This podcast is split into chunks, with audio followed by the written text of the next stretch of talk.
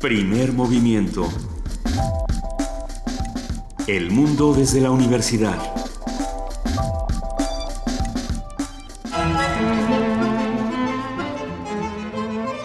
Muy buenos días, los saluda Miguel Ángel Granados Chapa desde esta plaza pública de Radio Universidad Nacional Autónoma de México. Hoy es el martes 14 de junio de 2005. Un día como hoy, hace 68 años, comenzaron las transmisiones de Radio Universidad Nacional. Eran los años de la reconstrucción de la vida universitaria después de la lucha por la autonomía y los conflictos por la definición, por la libertad de cátedra, fueron años fructíferos, uno de cuyos eh, resultados fue precisamente la instauración, la fundación de Radio UNAM, cuyo primer director fue don Alejandro Gómez Arias, que es siempre una presencia viva en las tareas de esta institución. Radio UNAM cumple hoy 68 años de edad. Muy buenos días, hoy es 14 de junio de 2011 y Radio UNAM cumple 79 años. Y para celebrarlo estamos desde la sala Julián Carrillo de nuestra emblemática institución, arrancando a las 7 y 5 de la mañana con este primer movimiento. Queridísima Luisa Iglesias. Queridísimo Benito Taibo, queridos radioescuchas que nos sintonizan en el 96.1 de FM, en el 860 de AM, a través de nuestra plataforma de internet. Y bienvenidos a todos los que están aquí en la sala Julián Carrillo con nosotros. Un gran aplauso para los que nos acompañan. Muy buenos días. Gracias por estar aquí celebrando 79 años de transformar el espacio radiofónico en imaginación, conocimiento y cultura. Como siempre está con nosotros nuestra queridísima jefa de información, Juana Inés de ESA. Muy buenos días. Muy buenos días, Luisa Benito y todos los que están aquí. Muchísimas gracias por estar esta mañana. Pues sigue cambiando el mensaje, sigue cambiando, sigue cambiando el mundo. Eh, la, eh, la Unión Europea amenaza con quedarse sin Gran Bretaña, Gran Bretaña amenaza sin quedarse sin la Unión Europea y todo esto nos afecta hasta a nosotros. Subió el dólar hasta 19.10 ayer en la tarde. Eh, sigue la idea de la CENTE como enemigo, sigue peleando el gobierno federal con los maestros, sigue cambiando el discurso en Estados Unidos después de Orlando. Todo esto sucedió en las, en las 24 horas en las que no nos vimos. Así es que bueno, pues hay mucho que platicar. En, estas horas parece pertinente reflexionar para qué sirve un micrófono como este y para qué sirve un espacio de la palabra. Sirve, entre otras cosas, para equivocarse, porque dije 2011, y entonces repito, hoy es 14 de junio de 2016 y estamos cumpliendo 79 años. ¿Podrían borrar lo anterior, por favor? No, es que lo, maravilloso precisamente es que cada año, cada 14 de junio, celebramos esta fecha de diferentes maneras. Eh, cada año tenemos distintas cosas que decir, tenemos distintas cosas que reclamar. No olvidemos lo que reclamábamos en ese año, como no olvidemos lo que tenemos que reclamar este y lo que vamos a tener que reclamar el que sigue y en el 2018, que quizás será muy pertinente tener un reclamo pendiente. Aunque los mensajes cambian, un mensaje permanece incólume, preciso, siempre fuerte, que es eh, lo que debemos hacer es comunidad. De eso se trata, de eso, ese es el espíritu de primer movimiento. Y gracias a ustedes que hacen comunidad diariamente con nosotros, hoy por fin podemos vernos a las caras, aunque se vea un poco oscuro de aquel lado, nos vemos a las caras y agradecemos inmensamente el privilegio que nos produce el poder estar con ustedes todas las mañanas, despertar con ustedes. ¿Qué tenemos hoy? Tenemos un programa de aniversario. Tenemos programa de aniversario. Todavía es momento para los que, los que nos escuchan, se pueden venir a la sala Julián Carrillo porque vamos a arrancar hablando de música. Vamos a hablar de la guitarra, los guitarristas y su dudosa reputación. Vamos a platicar con Antonio López, guitarrista con más de 40 años dando conciertos. Hace poco se presentó al lado del chelista Yoyo Mama en el concierto del 50 aniversario del Museo Nacional de Antropología e Historia. Así que va a ser una conversación buena, no se, no se despeguen. Tendremos la participación de la Dirección General de Música con Edith Chitlali Morales, subdirectora ejecutiva de la OFUNAM, que nos habla sobre la segunda temporada 2016 de la orquesta. La orquesta cumple eh, la friolera de 80 años. Hay nada más. No, hay nada más. Para, somos una ciudad, la Universidad Nacional Autónoma de México, mentira, somos un país, un país que tiene dos orquestas, un equipo de fútbol, una estación de radio, una estación de televisión. Somos verdaderamente un país. En este país también está el Programa Universitario de Estudios de la Diversidad Cultural y la Interculturalidad.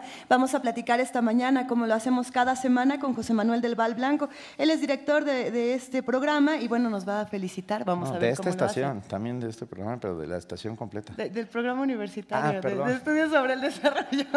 Pero si quieres le damos la estación, ya que estás en esas, Benito. Hoy, hoy, es nuestra fiesta, puedes hacer lo que tú quieras. Voy a tener, si ven que voy tomando café, quiere decir que tendré que despertar.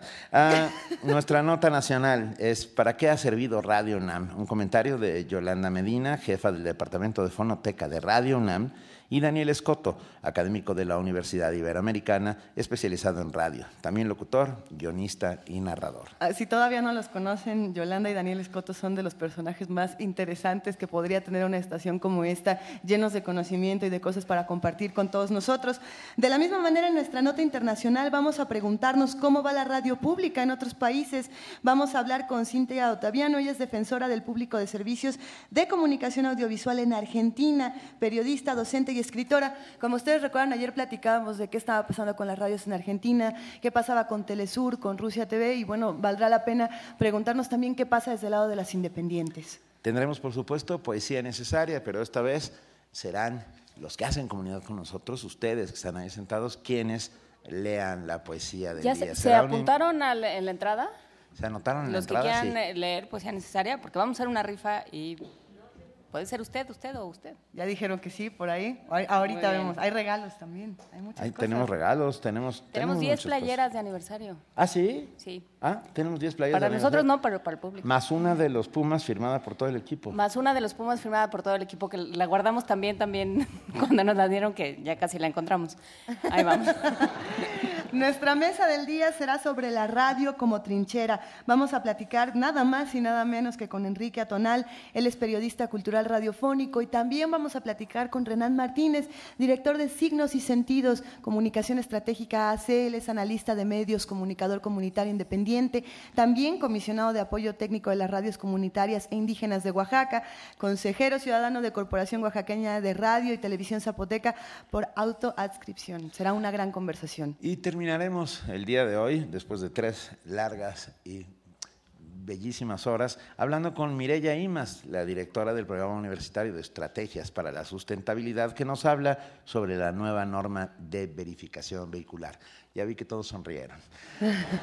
Los invitamos a que se queden con nosotros de 7 a 10 de la mañana. Estamos, como lo saben, en el 96.1 de FM, en el 860 de AM, en www.radiounam.unam.mx y en la sala Julián Carrillo, donde pueden acompañarnos para celebrar con nosotros, bailar un rato, eh, reír un rato, llevarse un libro, una playera. Vengan para acá. Hoy cumplimos 79 años y tenemos para ustedes un mensaje de nuestro director general, Renato Dávalos, hablando justamente sobre esta importantísima celebración.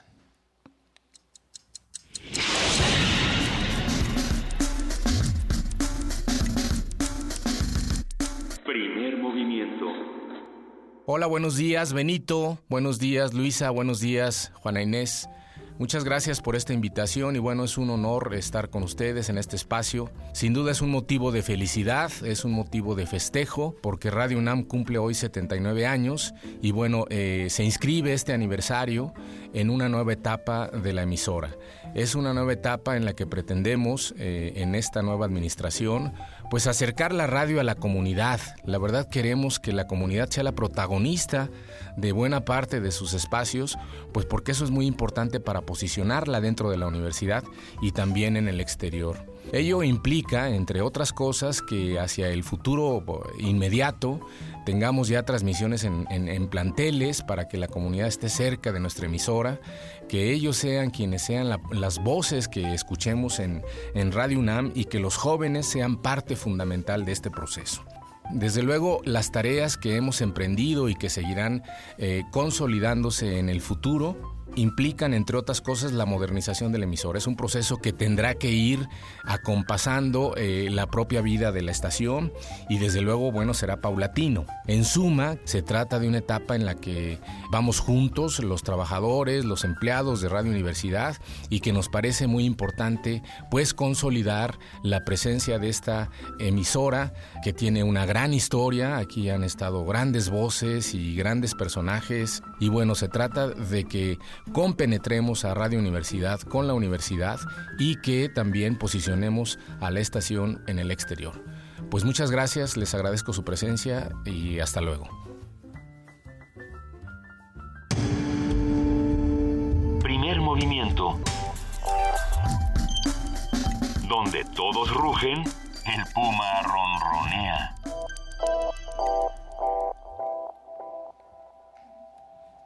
Muchas gracias a nuestro director general Renato Dávalos por esta, esta bienvenida a este 79 aniversario.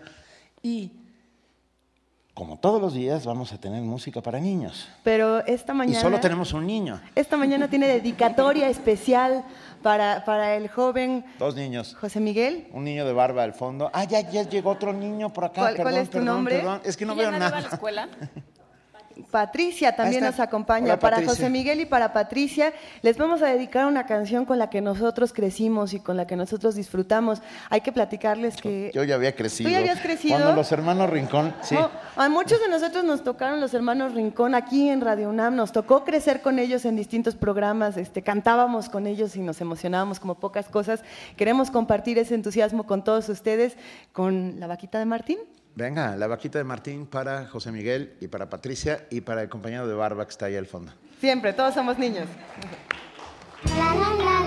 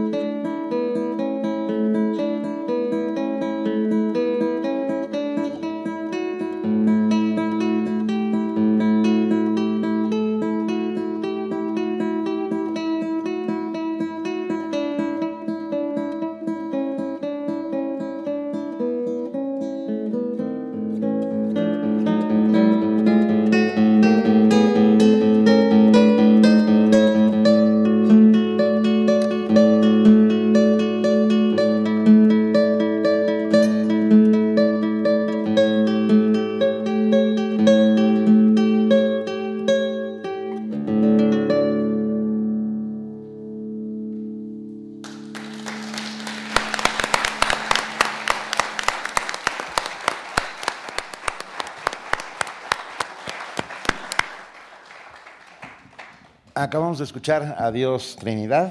No. ¿Por qué me pusiste Ah, eso? pensé que... Sabía que iba a suceder. No, acabamos de escuchar abajo, ¿verdad? Sí, sí, acabamos de escuchar ¿Quién a hizo Bach. eso? Esta- Lo- esta está yo. queriendo dejarme mal frente a Esta, esta fui yo pasando eh, el papel de próximamente. Eh, me gustaría platicarles un poco de quién es Antonio López Palacios. Antonio López Palacios creció en el seno de una familia sin antecedentes musicales, donde lo más importante era obtener un título universitario. Pero ni arquitecto, ni abogado, ni contador, ni físico nuclear, ni neurocirujano. Para Antonio López lo más importante siempre ha sido la música. Desde los 13 años se enamoró de la guitarra y su sonido. Su pasión y dedicación lo condujeron a los 16 a ser un joven profesor en una academia de guitarra y más tarde a tocar en la sala Manuel M. Ponce del Palacio de Bellas Artes. Después de más de 32 años de carrera profesional, su camino en la música sigue formándose a través del aprendizaje, los conciertos, las clases, las grabaciones, los viajes y su participación como jurado en varios concursos de guitarra. Para conversar sobre la vida de un guitarrista, sus usos, abusos, tribulaciones, esta mañana nos acompaña Antonio López, al que acaban ustedes de escuchar, guitarrista con más de 40 años dando conciertos. Hace poco se presentó al lado del chelista Yo-Yo Ma en el concierto del 50 aniversario del Museo Nacional de Antropología e Historia. Yo pido para él un muy fuerte aplauso, por favor. Gracias.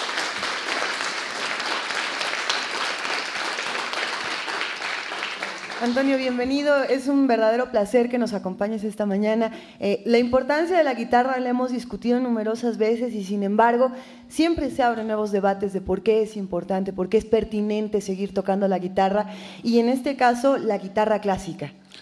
Muy buenos días, muchas gracias por Buen la día. invitación. Estoy muy contento de estar aquí en este programa de aniversario de, de Radio UNAM. Eh, sí, bueno, es, muy importante seguir con la música, con todos los instrumentos. Es una de las pocas cosas eh, que, nos, que nos puede salvar, que nos puede verdaderamente ayudar, aunque su manera, su forma de ayudar no es algo que se pueda medir con mucha facilidad. Es imposible saber qué tanto bien nos puede hacer el arte, pero es, es muy importante esto. La, la guitarra, desgraciadamente, en nuestro país ah, es un poquito malentendida. En cada casa, en cada peluquería, si le hacemos caso a la familia Burrón, este, existe una guitarra, ahí está una guitarra colgada en, en- en todas las peluquerías y todo el De mundo... paracho, generalmente. Y de paracho, claro. Y todo el mundo le, le rasca, así se dice. Y, y bueno, los que nos dedicamos a la música clásica principalmente, no es que sea lo único que toque, pero, pero es a lo que me he dedicado la mayor parte de mi vida, nos encontramos muchas veces con, con muchos malos entendidos al respecto. La, la guitarra es un instrumento tan popular y eso a mí me, me gusta mucho que sea tan popular, pero eso también le acarrea algunas dificultades cuando se trata de que la gente entienda qué es lo, lo que hace uno, porque el violín o el piano tienen su papel muy clarito, muy definido. El- si alguien va a tocar el violín en este país, pues generalmente va a ser música clásica a menos que esté uno en Hidalgo o en la Huasteca, que entonces van a tocar unos guapangos muy sabrosos. Eh, el piano, no se diga, el piano sí es un instrumento muy formal, muy serio. Y la guitarra, pues es un instrumento más informal. Este, hace poco, eh, hace un poquito antes de empezar el programa, comentaba con, con Benito sobre, hace mm, casi 40 años, 30 y tantos años, formé un ter- terceto de guitarras, el terceto de guitarras de la Ciudad de México. Terceto es un nombre un poquito rimbombante y un poquito exagerado, pero teníamos el- el- la problemática de que si le poníamos trío, Iban a ser los Hace panchos. 30 años, sobre todo, a, a lo mejor ahorita ya no tanto, pero hace treinta y tantos años, ya, eh, decir, oye, pues yo toco en un trío, ay, pues échate gema, ¿no? Este, entonces le tuvimos que poner ese nombre un poquito este, exagerado, terceto de guitarras de la Ciudad de México, pero es parte de lo mismo de lo que comentamos, ¿no? Que la, la guitarra, desgraciadamente, ah, desgraciadamente y afortunadamente, a mí me gusta que, que la guitarra sea un instrumento tan popular y me gusta tocar la guitarra. ¿Y, y cómo es la vida de un guitarrista? No, no siempre tocas a las 7 de la mañana, ¿no? No. Ah, ¿Ya toqué? ¿Quieres un café? Por cierto, lo que, lo que escucharon, la primera pieza que, toqué, es un preludio, es una de las piezas más hermosas del repertorio para violonchelo solo que escribió Juan Sebastián Bach. Es el preludio de la suite 1 para cello de, de Bach, eh, en un arreglo obviamente para guitarra. Y si ahora a nuestros amigos que hacen comunidad con nosotros y que están hoy en la sala Julián Carrillo, les ofrecemos algo más popular, ¿qué, qué opinas? Bueno, me, me voy a ir hasta el otro extremo ahora. A Va a ver, ser a uno ver. de esos momentos en el que llegas a la fiesta con Sí, toda la guitarra y exactamente. dicen, Oye, sí, "Ay, Toño, échate Sí. una, ándale. Mira, uno llega, uno llega con la ilusión de que digan, oye, este, ¿te sabes Asturias? ¿Tocas recuerdos de la Alhambra? ¿Qué nos puedes tocar de Bach? ¿Y Mozart? ¿Se puede tocar algo de Mozart? Pero no. ¿El concierto de Aranjuez? El concierto de Aranjuez, bueno, ese sí, a, a veces sí, sí llega, llega a suceder que te Eso. piden, oye, tócate el, con- el concierto de Aranjuez. Pero lo más común y lo más probable es que cuando llegue a una fiesta me digan, pues échate una de Chava Flores, ¿no?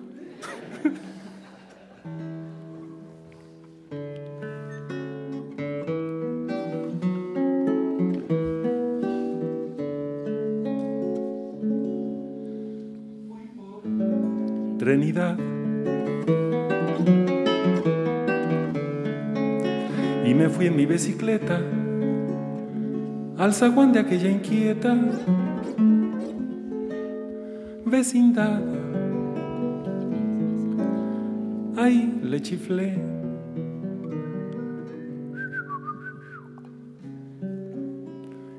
Y salió como balazo a brindarme un tierno abrazo y la besé. Me dijo, ¿qué tal? Yo le dije ya tanteando, ay nomás la voy pasando. ¿Cómo sigue tu papá? Entonces habló.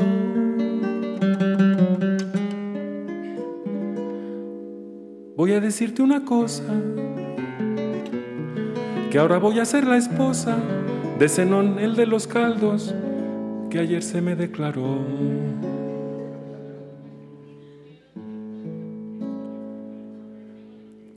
Qué poca mamá. Yo agarré la bicicleta, le di hasta con la cubeta, sin parar. Llegó el velador, yo ya estaba arrepentido de llevar la bicicleta y no el tractor. Al bote fui a dar.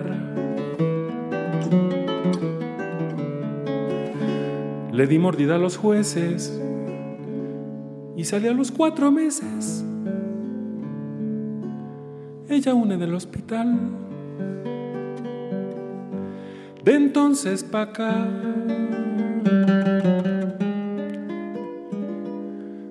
A las decisiones. Por eso ahora hago canciones. Pa' acordarme de esa ingrata.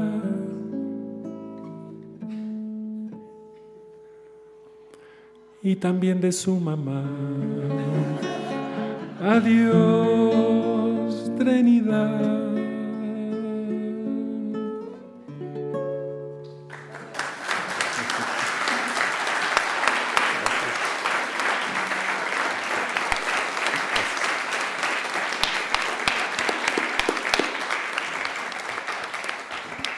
Adiós, Trinidad, de Johann Sebastian Bach, como todo el mundo sabe. Interpretado por el maestro Antonio López, al cual le agradecemos inmensamente estar esta mañana de aniversario con nosotros. Cómo? A ver, la vida social. Yo sé que un pianista no puede ir con el piano por la vida, pues, o sea, ¿no? llegas a una fiesta y dices, ¿no trajiste tu piano? Ahí va, al remolque, Sí, saca lo el traigo, piano. lo traigo en el bochito. Ya, Este es el bochito. En el bochito. Uno de un cuarto de cola. Pero al guitarrista le pasa siempre, siempre, ¿no? ¿Qué no Pues sí. trajiste tu guitarra, Toño? Pero era ¿No te dan ganas de dejarla en casa a veces? Mm, Pues a veces Mira, sí, qué pero momento, pues ya ¿eh? es- me, me- me- me preguntas estas cosas a las 7 de la mañana, es muy difícil contestar. La, la guitarra se vuelve la extensión de, de un guitarrista, la extensión física, la extensión bioquímica de un guitarrista. ¿Sabes, que al principio hay, hay un momento, hay un tiempo en el que te resistes y, y entonces este, los miras así como, como diciéndoles con la mirada lo ignorantes que son por no saber lo que hace un guitarrista clásico o por no saber que yo me dedico a dar conciertos y cómo se atreven a pedirme una canción de Chava Flores. Pero llega un momento en el que ya mejor te, mejor te pones flojito y, y- y lo, y lo disfrutas. Y to- Porque, y porque no- tocas a las 7 de la y mañana. tocas a las 7 de la mañana, Dios Trinidad.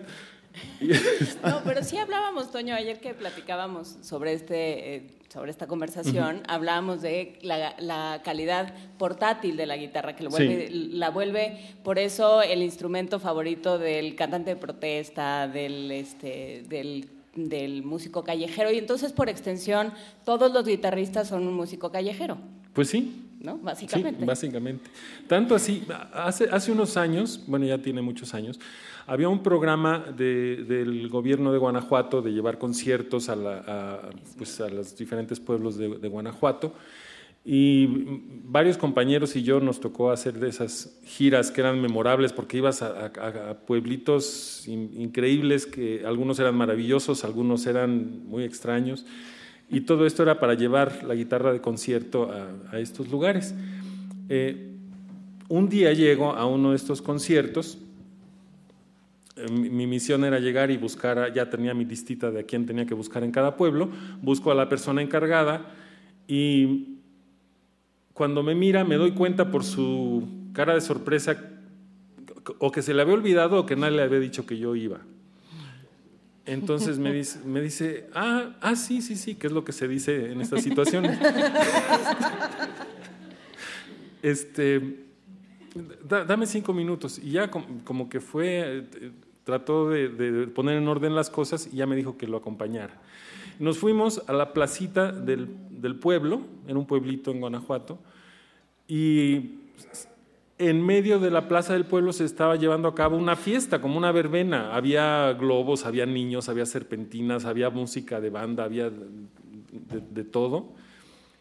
Y entonces me encontró un lugarcito ahí, me trajo una de esas sillas altas, una periquera, porque obviamente pues, no podía faltar para un guitarrista clásico una periquera. Comodísima. Sí, muy cómodas además, porque está uno así como Haciendo tierra. haciendo tierra. Por lo menos yo tengo piernas largas, puedo hacer tierra, pero muchos no. No. Y me, me puse a tocar ahí, me puse a tocar ahí. En, nomás lo lo que sí tuvo la delicadeza fue de pedirles que apagaran el sonido, porque estaba tocando la banda. Y, y ya, me puse a tocar ahí, entonces ahí me puse a tocar Tárrega, me puse a tocar Bach, me puse a tocar Villalobos. Y la gente que pasaba... Se enardeció.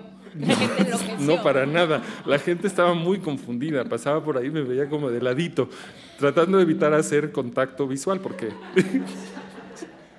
es muy peligroso con un guitarrista Pero- clásico hacer contacto visual. Para eso sirve la cultura, para crear Claro, confusión. Quiero, claro. quiero No, para decir. hacer sentir mal a los guitarristas. No, no, para hacerte más preguntas. Si de repente pasas y escuchas una, a Villalobos, algo se quedará en ti, algo se prenderá, algún foco dentro de ti. Ah, Sentirás la piel moviéndose. Yo estoy convencido de ello. No, yo Eh, también, Cuando sí. la música se convierte en patrimonio de todos y se vuelve comunitaria, algo pasa, por lo menos, en la No, yo estoy de acuerdo. Yo creo que la música que ha no solamente sobrevivido, porque eso es, es un poquito cruel, porque no es, no es eso, no es que la música haya sobrevivido, no es que Bach haya sobrevivido 300 años, sino que su música debe tener algo muy especial como para que después de 300 años eh, la gente siga conmoviéndose con ella. Y esto pasa con todos los compositores universales, con la música de Beethoven, con la música de Mozart, no con toda, pero con las obras maestras de estos compositores, algo deben de tener. Así es que si llegamos con esta música a, un sitio, vamos a decir un sitio muy apartado, como estas comunidades que escasamente han escuchado música clásica, y lo sientas a escuchar algo de esto, seguramente algo, algo maravilloso va a pasar. Ahora que con gran poder, ya diría mi amigo Spider-Man, viene gran responsabilidad.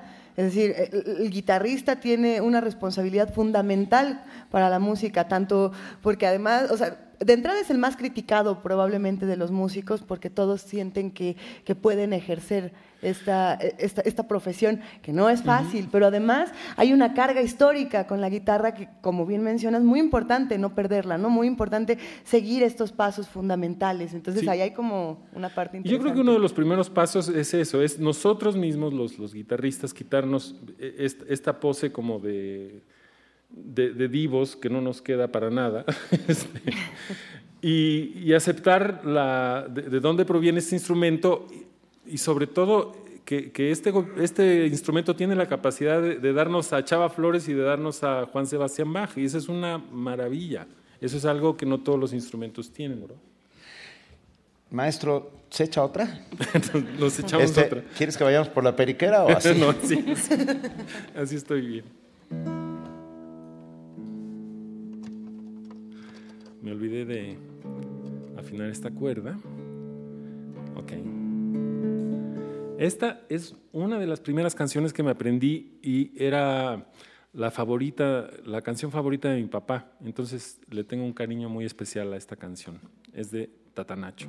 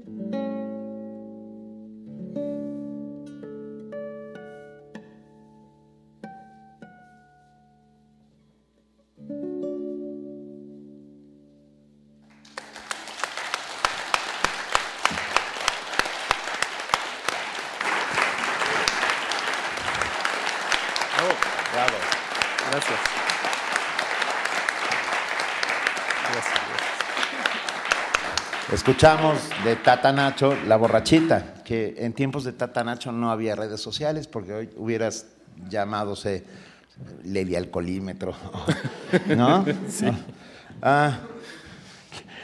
Antonio, de verdad muchas gracias. E- Esta mañana la has iluminado con tu guitarra y tu presencia. Ah, cuéntanos un poquitito más sobre qué vas a hacer Pron- pronto, dónde podemos verte, aparte de hoy aquí. Eh, por ahorita no, no tengo ninguna presentación aquí, tengo algunas presentaciones fuera, pero eh, me acabo de presentar antier en la sala Carlos Chávez de, Sí. de la, de la UNAM con el terceto de guitarras en la Ciudad de México. También con ellos eh, ah, se ha dado una cosa muy, muy bonita con el terceto, porque bueno, comenzamos haciendo transcripciones y arreglos para, para esta dotación, porque no había mucha música original para esta combinación de instrumentos, para tres guitarras. Y bueno, hicimos arreglos de música de, de Vivaldi, de Villalobos, de Bach, de Mozart, de Khachaturian, de Rachmaninoff, etc. Y con el paso de los años, ya llevamos más de 30 años, nos hemos ido acomodando en la música mexicana. Entonces hemos, eh, por ejemplo, en este concierto tocamos toda la segunda mitad, fue pura música mexicana, música de Veracruz, tocamos música de Michoacán, y, y es que es una riqueza en este país, una riqueza de, de la música popular que, que es impresionante y que es muy, en mi opinión, muy desperdiciada. Ha- Hace, bueno, he ido a un festival que se organiza en Argentina, he ido un par de veces, es un festival internacional maravilloso de, guitarra. Y lo que ves ahí es que la gente conoce su música de una manera que verdaderamente nos da, a, mí me, daba un poquito de envidia y me daba un poquito de vergüenza, porque cuando a un mexicano le preguntas de algún género de música popular, te saben decir tres o cuatro o cinco géneros. Te dicen el, son, te, dicen el, el guapango, te dicen el corrido, pero realmente no hay, no hay mucho más que te puedan decir. Y, es, y tenemos una riqueza musical increíble. En, en muchos estados hay unos géneros de música que la mayoría ni siquiera habíamos oído nombrar. Y, y eso yo creo que es, es una falla muy grande de nuestro sistema cultural cuando no podemos ni siquiera difundir Pero nuestra ¿qué propia música. ¿Qué tanto lo que, lo que nos hace daño es esta, esta, esta falsa división entre lo clásico y lo popular? ¿Qué tanto lo popular lo hacemos menos ¿no? y lo clásico lo escuchamos en las plazas y le sacamos la vuelta? Ojalá y fuera lo clásico nada más, pero, pero ni siquiera es eso. Yo creo que es un asunto de que si no escuchas este Coldplay, o sea, si escuchas Coldplay no escuchas los guapangos, o sea, tú escuchas, ¿me entiendes? Todos estos, todos estos grupos famosos, este, la mayoría norteamericanos, la mayoría extranjeros, y, y como que ese es el estatus, o sea, como que la gente es, eh, que, que sabe escucha ciertos grupos, escucha, bueno, Justin Bieber creo que es muy dudoso, pero, pero sí, sí hay muchos grupos, saben a lo que me refiero, todos estos, es que no me lo sé, la verdad, pero... No, pero, pero este... Dejarlos en la ignorancia. Sí, pe- pero como que escuchar guapangos es una vergüenza para mucha gente. Y es, es una música maravillosa. No, yo, no sé, yo no sé qué habría que hacer, pero habría que hacer algo para... Ta- También me parece interesante preguntarle a todas estas personas que se dedican a los otros géneros musicales qué música escuchan, porque muchas veces parten de estas piezas fundamentales para hacer música de lo más pop o de lo más rock, y uno piensa que, que partieron de, de sí mismos o de otra cosa que quién sabe qué es. Inventaron todo. Y, y parten de esto, y ellos lo dicen abiertamente. Eh, nos tenemos que despedir por ahora, y sin embargo quisiéramos pedirte una última, La del estribo, que le dicen. queridísimo Antonio López Palacios. La del estribo. Porfa. Vamos a tocar.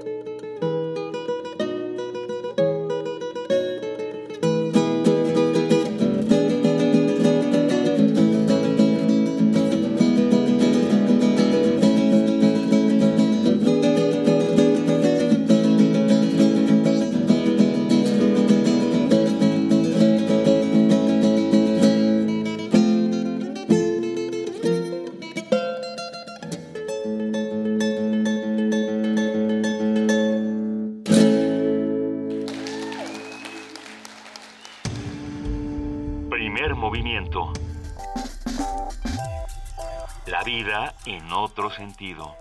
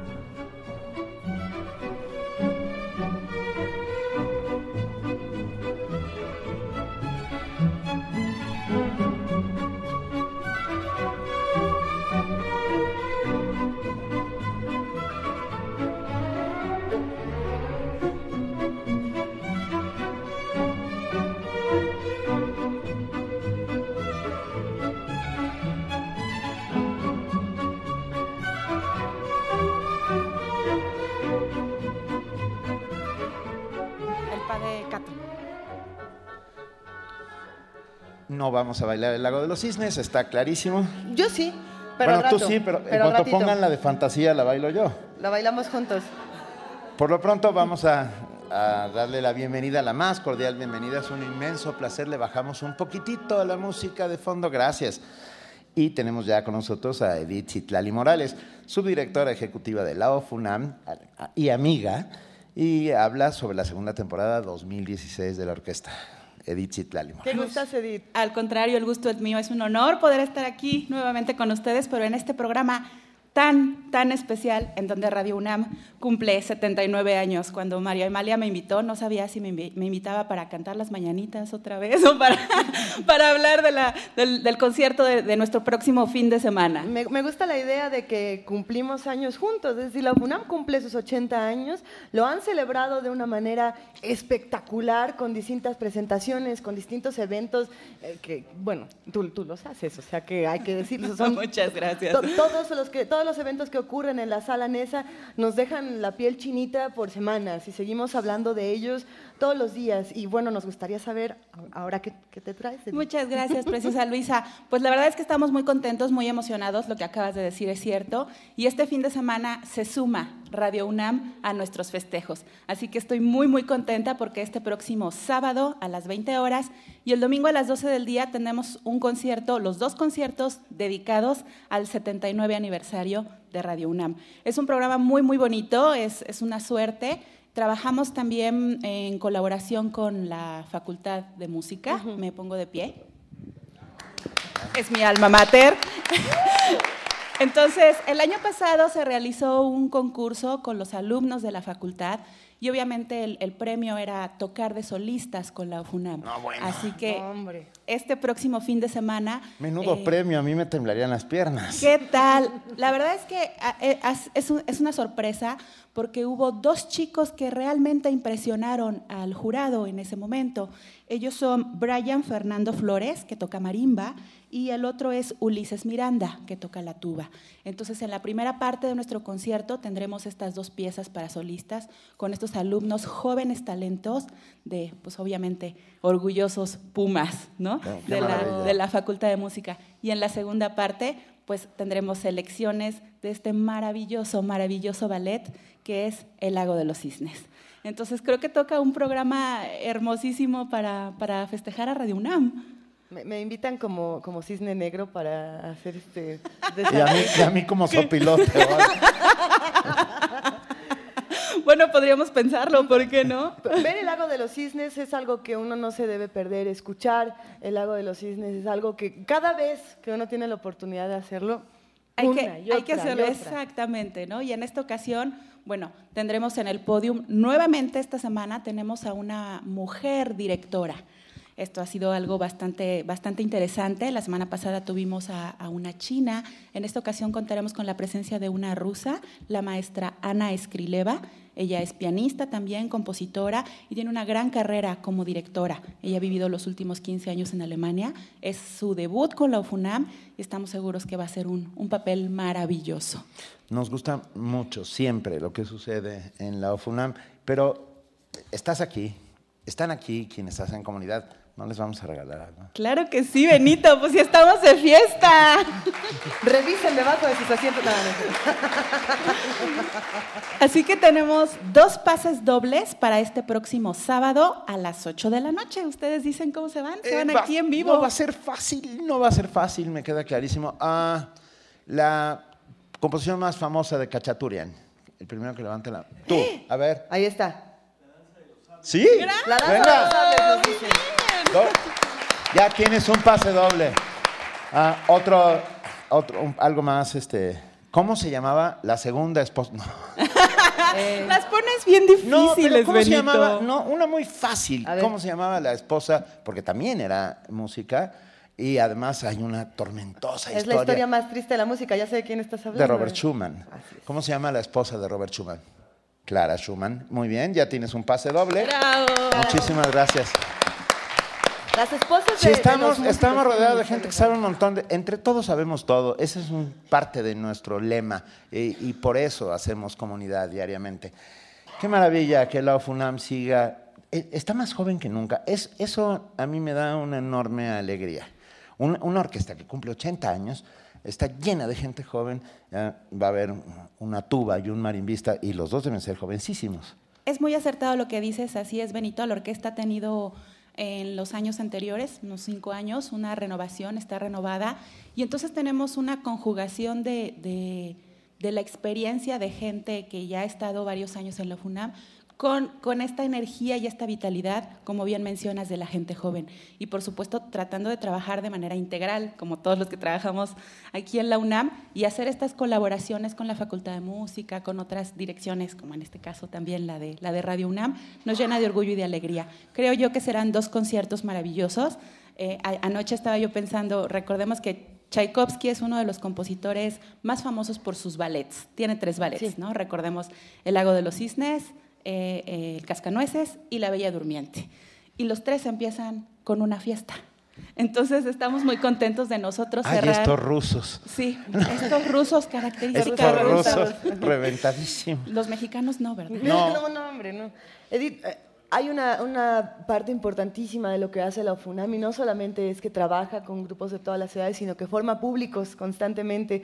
Eh, nos gustaría, como siempre, agradecerte por habernos formado musicalmente de muchas maneras a, a, muchos de los que estamos aquí en la sala Julián Carrillo, a muchos de los que estamos atrás del 96.1. Creo que la labor de la UFUNAM nos ha cambiado la vida a todos nosotros. Muchísimas gracias. Al contrario, Luisa, realmente nos sentimos muy afortunados porque yo recuerdo, bueno, leí hace pocos días que justamente la primera transmisión que se hizo, que hizo Radio UNAM fue con un concierto de la sí. que entonces fuera la orquesta de la, la Orquesta Sinfónica de la Universidad, hoy la OFUNAM. Entonces, verdaderamente para nosotros nos llena de orgullo y placer poder dedicar estos dos conciertos de sábado y domingo, los cuales serán transmitidos en vivo Eso. también por Radio UNAM.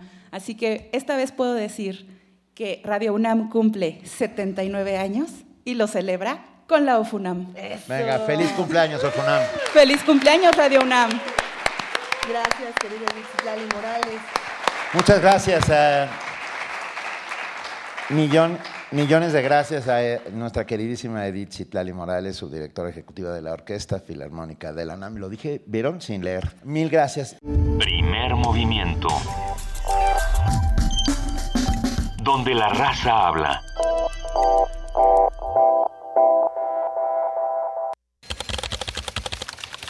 Corte informativo. La UNAM.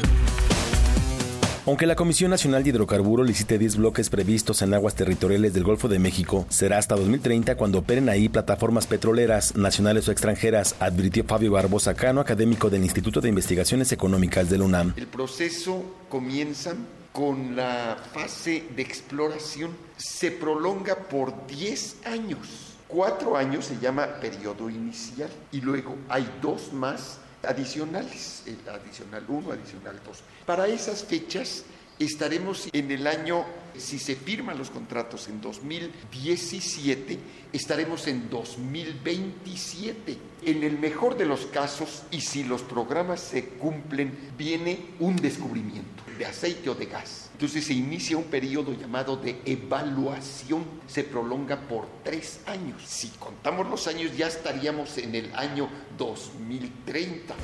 La Escuela Nacional de Estudios Superiores Unidad Morelia graduó a su primera generación de profesionales. Los estudiantes universitarios egresaron de las licenciaturas en Ciencias Ambientales, Geociencias y Literatura Intercultural. Nacional. El Senado aprobó la Ley General del Sistema Nacional Anticorrupción y la Ley Orgánica del Tribunal Federal de Justicia Administrativa, dos componentes de la legislación secundaria para el combate a la corrupción. El Banco Interamericano de Desarrollo informó que Acapulco y Chilpancingo se encuentran entre las 14 ciudades más violentas en América Latina y el Caribe. Acapulco registra 107 homicidios por cada 100.000 habitantes.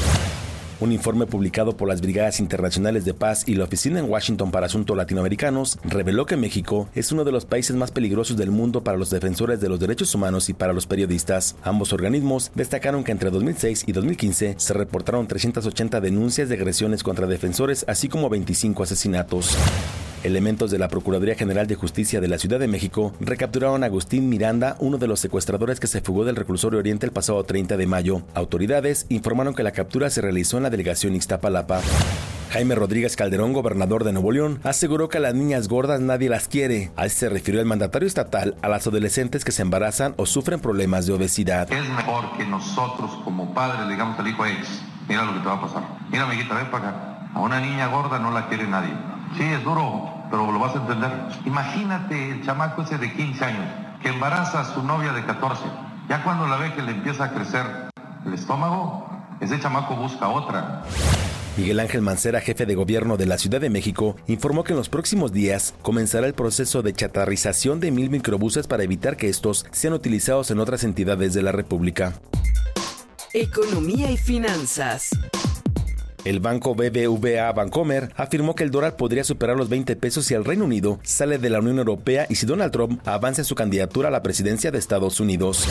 La Confederación de Cámaras Nacionales de Comercio, Servicios y Turismo informó que el festejo del Día del Padre generará ventas por 25 mil millones de pesos, la mitad de los generados el 10 de mayo. Internacional. Donald Trump dijo que de llegar a la Casa Blanca suspenderá la migración procedente de zonas con un historial probado de terrorismo.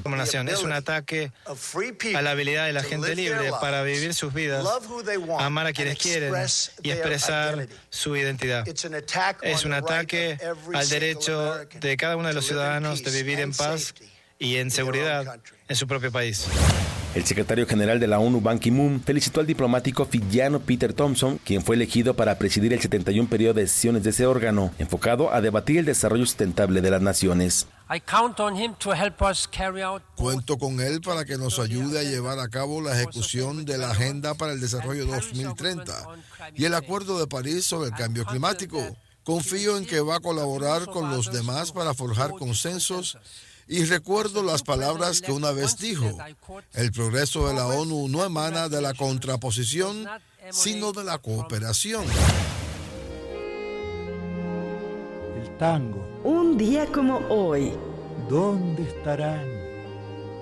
Pregunta la elegía de quienes ya no son como si hubiera Hace 30 años murió el escritor argentino Jorge Luis Borges. Es considerado uno de los autores más reconocidos del siglo XX. El Alep, Fervor en Buenos Aires e Inquisiciones son algunas de sus obras más reconocidas. Que fundó en polvorientos callejones de tierra o en perdidas poblaciones. Hasta aquí el reporte, en una hora más información. Radio UNAM, clásicamente informativa. Movimiento. Donde todos rugen, el puma ronronea.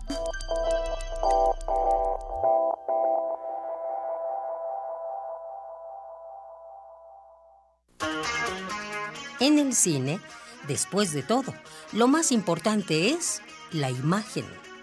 Todos los jueves de junio, a partir de las 6 de la tarde, Radio UNAM les invita a celebrar su 79 aniversario con Cineclub Radio Cinema. Comenzamos con Suban el volumen, del director canadiense Alan Moyle. Después viajaremos con Historia de Lisboa, del director alemán Wim Wenders.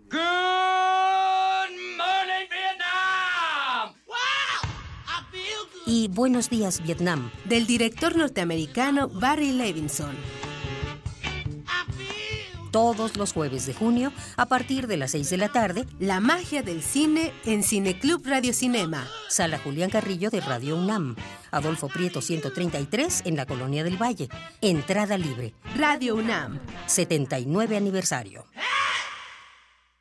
En nuestro país, el incremento de embarazos a temprana edad va en aumento. Y no solo eso, cerca de 280 mil jóvenes adolescentes entre los 12 y 19 años de edad se ven obligadas a abandonar sus estudios cada año. En el Partido Verde, impulsamos una ley que pueda garantizar el derecho a la educación de madres jóvenes, otorgando becas y el derecho a guardería, buscando mejorar sus oportunidades de desarrollo y calidad de vida. Partido Verde.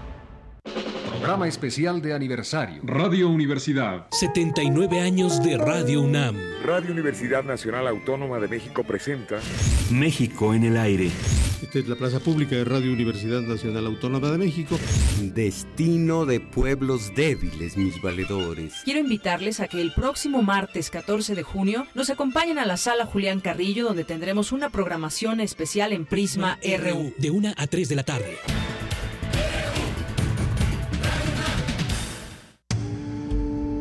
Primer movimiento. La vida en otro sentido.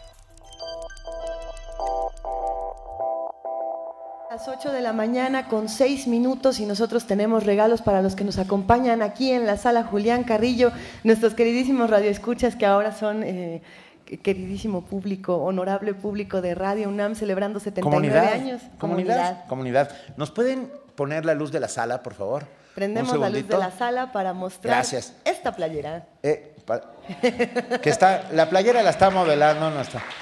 Tenemos cinco que las vamos a dar en este instante. Por- ¿Cómo? Rápido. Dicen que por antigüedad. Por antigüedad.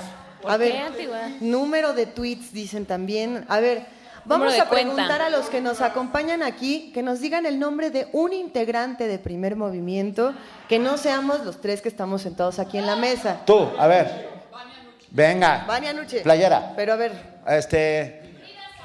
Frida Saldívar. Otra playera. otra playera. Tres. Silvia Cruz. Cuatro. Silvia Cruz. Queda una. Ya, ya, ya lo dijimos. Miriam Trejo se lleva la quinta playera. Mira. A ver, vamos a ver, en un momento vamos a ver qué pasó. Tenemos más regalos para los que nos acompañan. Espérenos un momento, porque también hay libros y también tenemos muchas sorpresas. No se preocupen, no se preocupen. Esta la vamos a rifar. Esta, la de los Pumas firmada, la vamos a rifar entre todos los asistentes, a los cuales agradecemos enormemente que estén aquí esta mañana. Vamos a nuestra siguiente nota informativa. Así es, es momento ahora de que platiquemos con nuestros amigos del programa universitario de estudios de la diversidad cultural y la interculturalidad esta mañana vamos a hablar de lo que se hace desde la estación, pero también vamos a hablar de lo que se hace en este tipo de programas fundamentales para la universidad.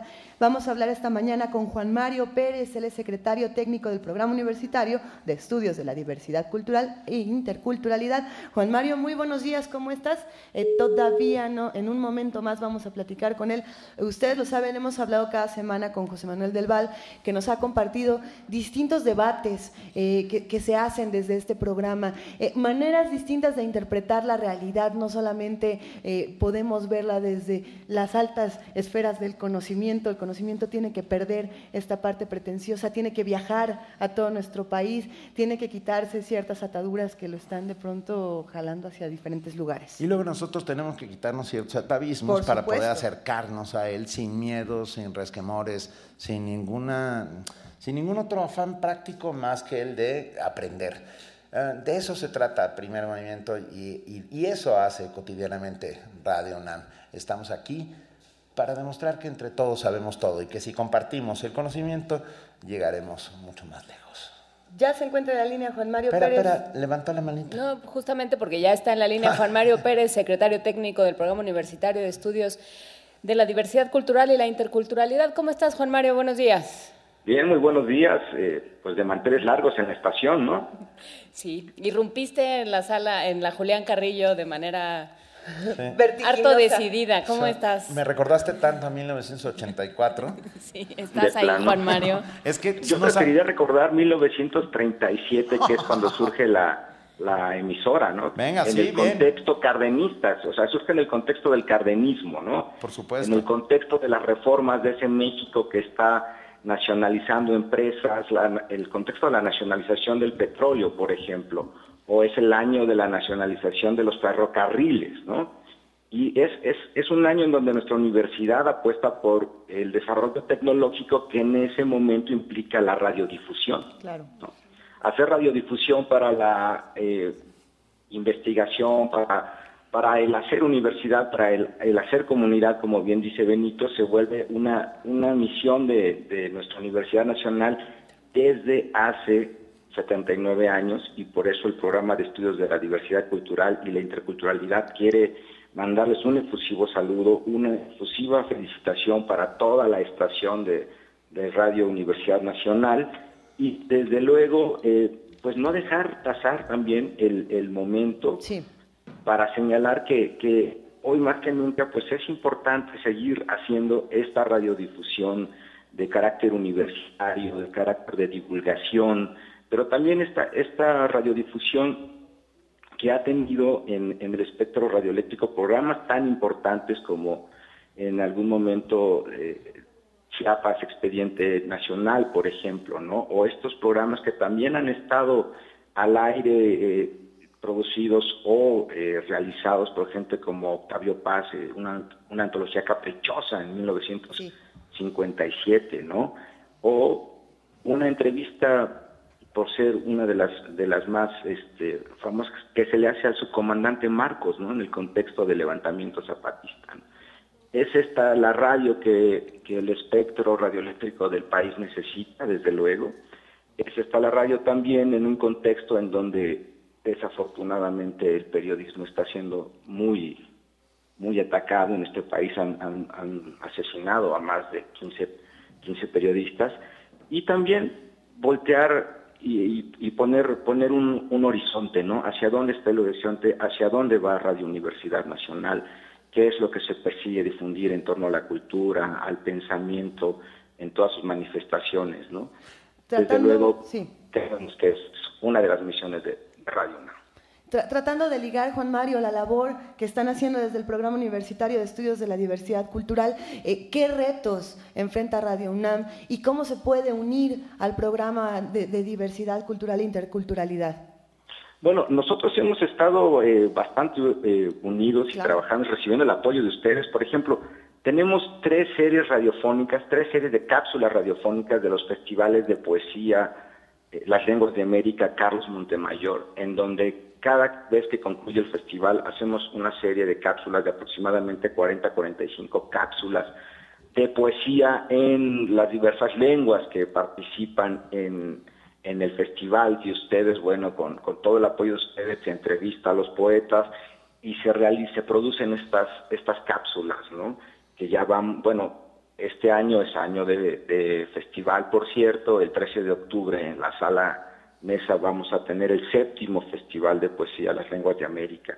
También tenemos, por ejemplo, otra, otra serie de cápsulas radiofónicas sobre otro proyecto de investigación que se llama Los Mexicanos que nos dio el mundo, ¿no? que son, es la forma en que titulamos a este proyecto de estudios sobre las migraciones étnicas de origen extranjero a, México y que también eh, tuvo un, un impacto muy interesante porque eh, hicimos una serie de cap en torno a la participación de los, de los emigrantes en la vida del país. Entonces, tenemos varios proyectos ahí, eh, hemos estado muy en conjunto con ustedes, eh, vislumbramos también otros trabajos que realizaremos en torno a los becarios, nuestro sistema de becas historias de vida y, otras cosas más que, hemos conversado ya con, con, Renato, a quien le mandamos también una, una felicitación, que a él le toca dirigir la estación en este momento. Muy bien, estamos aquí ejerciendo, eh, Juan Mario Pérez, junto contigo, junto con el programa, junto con todos los que hacen comunidad, un ejercicio de crítica y autocrítica permanente, intentando contar el mundo de otra manera, sin aspavientos, sin ruido, sin sin refocilarnos en la sangre y en la violencia, y por el contrario intentando encontrar sus causas y, por, y eh, los remedios que puede haber para ellos. Una suerte de bálsamo contra la banalidad eh, de estos terribles tiempos. Te agradecemos. Totalmente de acuerdo, totalmente de acuerdo contigo, Benito. No en balde por eso los pueblos indígenas de este país, cuando le dan vida a sus proyectos de comunicación, escogen la radio por supuesto. y para eso están ahí las radios comunitarias que hay que defenderlas con garras y dientes a todo lo que podamos, igual que a las radios universitarias, que sirven justo para eso, para demostrar que entre todos sabemos todos y que juntos, y lo voy a decir, somos invencibles. Muchas gracias, Juan Mario Pérez. Te mandamos un enorme abrazo y un abrazo a todos los que componen el programa universitario de estudios. Muchas felicidades, muchas gracias a ustedes, muchos años más y larga vida a Radio Universidad Nacional. Gracias. Estoy a punto de echar un Goya. No, espérate, ah. espérate. Vamos a escuchar un audio de Eduardo Lizalde, colaborador de Radio UNAM, hablando precisamente sobre la labor de la radio universitaria. La radio universitaria es un instrumento, desde mi punto de vista, no un instrumento académico, sino un instrumento de extensión cultural. Efectivamente es eso. Es un instrumento de servicio nacional. El servicio académico se da en las cátedras o se da eh, a través de, medios electrónicos específicamente orientados al servicio de la cátedra o de la formación académica. Así que es naturalmente pues un instrumento nacional y, y, sobre todo citadino, ya que los alcances de la radio se ha hecho mil veces esta broma, no son tan grandes y mucho menos lo eran en ese periodo como para cubrir todo el territorio nacional. Actualmente tiene una cobertura más grande. En el periodo de Justo Sierra 16, por ejemplo, se decía que los alcances de la radio es una broma que todos los habitantes de esta estación repiten, que la radio llegaba a Brasil y Argentina, es decir, a las calles de Brasil y Argentina, que eran las calles que se encontraban a 20 metros de Justo Sierra, no a los países que tienen esos títulos. Pero se ha extendido, ha crecido, los colaboradores de la, de la radio universitaria, es otra cosa que hay que anotar, son muy numerosos y muy prestigiosos. Todas las eminencias del país han pasado por los micrófonos de la radio universitaria, ¿verdad? Primer movimiento. Donde la raza habla.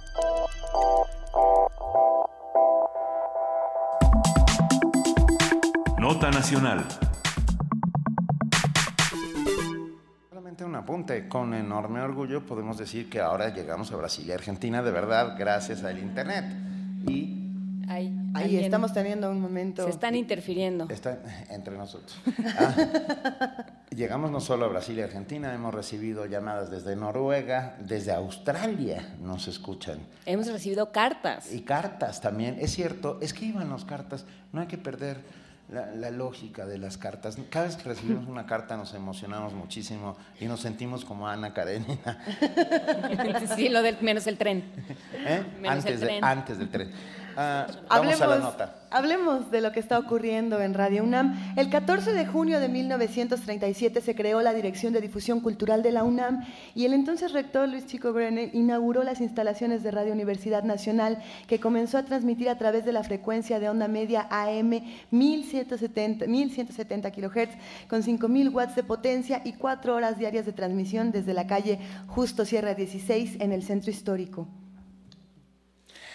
Hoy Radio UNAM cumple 79 años de ser una estación radiofónica universitaria plenamente enfocada en la difusión de la cultura y el pensamiento en todas sus manifestaciones. En siete décadas, nuestra emisora ha explorado nuevas formas radiofónicas para salvaguardar el acervo sonoro de la radio y ofrecer diferentes actividades culturales y académicas en beneficio de la comunidad universitaria y de la sociedad. Así, el 96.1 de FM y el 860 de AM se han nutrido con valores universitarios, crítica, autocrítica, reflexión, opinión, análisis inteligente, conocimiento científico y la libre expresión de las ideas, que han mantenido a Radio UNAM como una referencia de calidad y excelencia en la historia de la radiodifusora mexicana, de la radiodifusión mexicana. Para profundizar sobre las distintas labores que ha desempeñado Radio UNAM en la historia del país y de la universidad, damos la bienvenida a dos personas muy especiales para esta estación. Ellos son Yolanda Medina, jefa de Departamento de Fonoteca de Radio UNAM. Yolanda, bienvenida. Un aplauso para Yolanda que hace que todo esto funcione. Muy buenos días, querida Yolanda. Y bueno, a mi derecha se encuentra nada más y nada menos que Dani Escoto, Daniel Escoto, académico de la Universidad Iberoamericana, especializado en radio. Él también es locutor, guionista, narrador y ha producido diferentes series aquí en Radio UNAM. Querido Daniel, muy buenos días, bienvenido. Buenos días, Luisa. Encantado de estar con ustedes. Gracias por Dani, invitarme. bienvenido. Sin, a ver, si nuestra radio no tuviera cortes eh, en los cuales hay identificación de la radio y escucharas una- un día entero en Radio UNAM, ¿qué- ¿de qué te hablaría esto que estás escuchando? ¿Qué estarías, qué pensarías que estás escuchando? Fíjate. Difícil pregunta tan difícil. ¿Eh? Estamos, es- A sí, estas horas, Benito. no nos hemos visto nunca. Este, Tiene que ver con la hora, tiene que ver con la hora. por ejemplo. Tiene que ver con, yo creo que con los caminos que hemos buscado y encontrado para comunicarnos con nuestros diferentes este, radioescuchas. Tiene que ver con la época también, tiene que ver mucho con la época. La radio ha cambiado muchísimo. Yo estoy en el departamento de fonoteca y muchas de las producciones de los 60 pues son huecas en cuanto a producción se refiere, son hablar, dar cátedra. Y no hay música de fondo, es un locutor solemne. Y en los 60 Radio UNAM era así. Yo creo que ahora tenemos un programa como este en la mañana, después tal vez un poco de música, después tenemos nuestra barra universitaria, que es un poco como cuando los chavos ya salieron de clases, tienen una o dos horas este, libres, o nuestras personas que nos oyen desde casa, que tienen la radio puesta, tienen un poco una necesidad de una orientación. La hora de la comida es también, ahora es una, una barra de muchas cosas, de mucha variedad, de mucha este, participación, que nos lleva un poco a aprender. Yo creo que Radio UNAM, más que nada, es una escuela, una escuela fuera de las aulas y una escuela con diferentes mecanismos. Así como la educación ha cambiado, no entremos a hablar de reformas educativas, No, para nada, No, y pero la radio ha cambiado y educamos de temprano. diferente manera, educamos de diferente manera. ¿no? Porque también existe algo llamado educación sentimental. Por supuesto, y la educación sentimental para mí es muy importante la música en cuanto a la educación sentimental. Hemos tenido épocas con música sonando como un fonógrafo, pero hemos tenido a grandes personalidades que nos explican y nos acercan a esa música, ¿no? Tenemos de veras grandes personalidades. Yo creo, yo estoy en el acervo de Radio UNAM, en la fonoteca, y llevo muchos años ahí, he oído mucho. Creo que no hay tema literario y tema musical que Radio UNAM no haya abordado por un especialista, por alguien que se haya dedicado realmente a preparar el programa.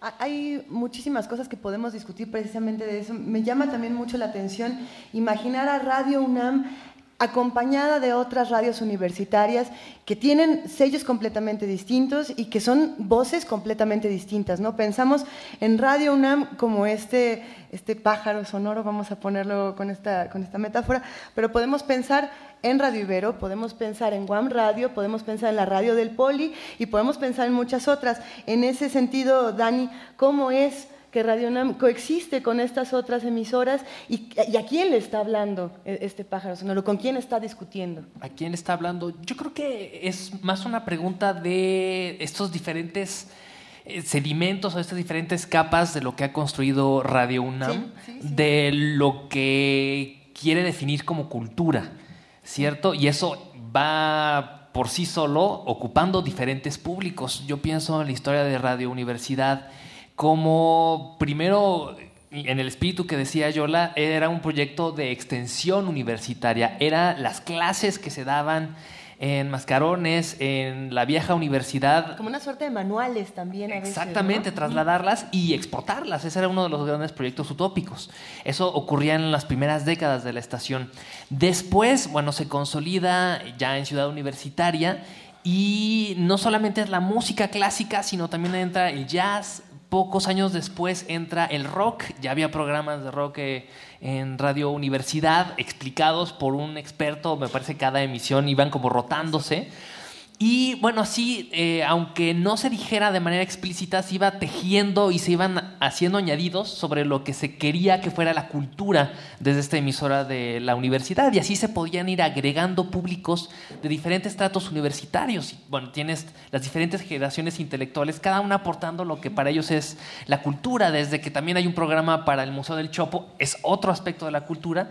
Y así se va construyendo una especie de público ideal que bueno, supuestamente tendría que ser para, para en la generalidad de, de México, del Y, mundo. y con el paso del tiempo yo también creo que eh, hemos aflojado el músculo. A ver, y con esto quiero decir, ah, la extensión universitaria muchas veces es trasladar eh, el conocimiento directo sin, sin, sin anestesia. Quiero decir, ah, un medio público como este, una radio universitaria, lo que hace es dulcificarlo, suavizarlo, hacerlo accesible de muchas maneras. Con esto no quiero decir que deje de ser ese conocimiento, pero que eh, llega de una manera mucho más amable a aquellos que están del otro lado. Este ha sido un proceso largo, complejo y, y no, y no fácil, sin lugar a dudas, porque tende- un académico tiende a la academia ¿no? y entonces habla desde su posición en la academia. Por, por esta radio, por este programa particularmente, han pasado un montón de académicos que afortunadamente están haciendo contacto con los que están escuchando del otro lado y lo agradecemos muchísimo. Muchísimo. Tenemos por ahí entre la fonoteca, tenemos la presencia de Luis Ríos, que Mm. dio un excelente programa de literatura española. Tenemos a Jaime García Terrés dando un programa sobre la novela en el siglo XX, los, las, la grande, las, las grandes novelas del siglo XX. Tenemos, a diferencia de, yo no conozco otra radio, nunca ha dejado de estar presente la filosofía. Desde 1967 Ricardo Guerra estuvo hasta los 80 y ahora hay diferentes programas de filosofía con diferentes formas de transmitir la filosofía. Sin embargo, sigue como reto, yo creo que, y retomando lo que comentabas, Luisa, del lugar de las diferentes radios universitarias, medios universitarias, sigue esa gran pregunta, ese gran reto de cómo trasladar los conocimientos digamos, duros, con el rigor académico, digamos, con sus pies de cita, su aparato crítico, su bibliografía, cómo eso que tiende a ser tan intrincado, que tiende a ser tan denso, la generación del conocimiento, cómo hacemos por más brillante que sea el catedrático, por más labia que tenga, por, por, mejor que funcione en un salón, ¿cómo hacemos para trasladarlo a un lenguaje radiofónico? Tú misma, Yola, ya decías que las producciones de los 60 en Radio UNAM, si bien tenían este gran aliento, si bien eran las grandes obras clásicas o de vanguardia, suenan huecas porque no existía por lo menos en Radio UNAM, el conocimiento de un lenguaje para hacerlas sonoras en la mayor amplitud de la palabra. No se usaban efectos, no había muchos filtros, no había mucha experimentación. Entonces, ese salto de, de lo académico, de la creación a la difusión, por, por, más que tengamos los grandes exponentes, los grandes locutores académicos de Radio UNAM, yo creo que sigue siendo un reto para cualquier medio universitario, ¿no? ¿Cómo hacerlo fácil? De, esto que, que, estamos charlando, yo puedo eh, pensar en distintas funciones que podría tener Radio UNAM. Una función eh, cultural, una función de, conocimiento, de transmitir este conocimiento académico que, mencionamos, una función de la imaginación a partir de la música, de la creación y de formación de nuevos públicos, ¿no? de formación de, públicos distintos, pero también hay una función importante que es la función social. Y, y bueno, nos preguntábamos desde hace varios días, eh, por ejemplo, ¿qué pasa después de 1985 precisamente con Radio UNAM y con esta función social tan importante que tiene toda la radio en general, pero que en Radio UNAM se manifiesta de una manera muy particular. Me gustaría saber qué piensan los dos, Yola. Bueno, en 85 lamentablemente ocurre el terremoto y Radio UNAM, yo no sé, no, no sé, a pesar de que existen entrevistas sobre el caso, estaba de directora Beatriz Barros Orcasitas y yo creo que no pensó en la labor que podía tener socialmente la radio. Yo creo que fue una especie de improvisación en el paso de los días tan terribles que vivíamos. Y Radio UNAM sale al aire no solo a ayudar a localizar gente, no solo a comunicar las necesidades de este, alimentación, de sangre, etcétera, etcétera, sino que Radio UNAM tiene el contacto a través de la onda corta. Y las noticias fuera de México eran terribles. Entonces, la onda corta se comunica para empezar a pasar fuera de México qué está pasando. Había una larga lista de llamadas pidiendo que por favor se comunicara por la onda corta que tal familia estaba bien. Poco tiempo después, o un poco antes, no recuerdo cronológicamente, el huracán Gilberto.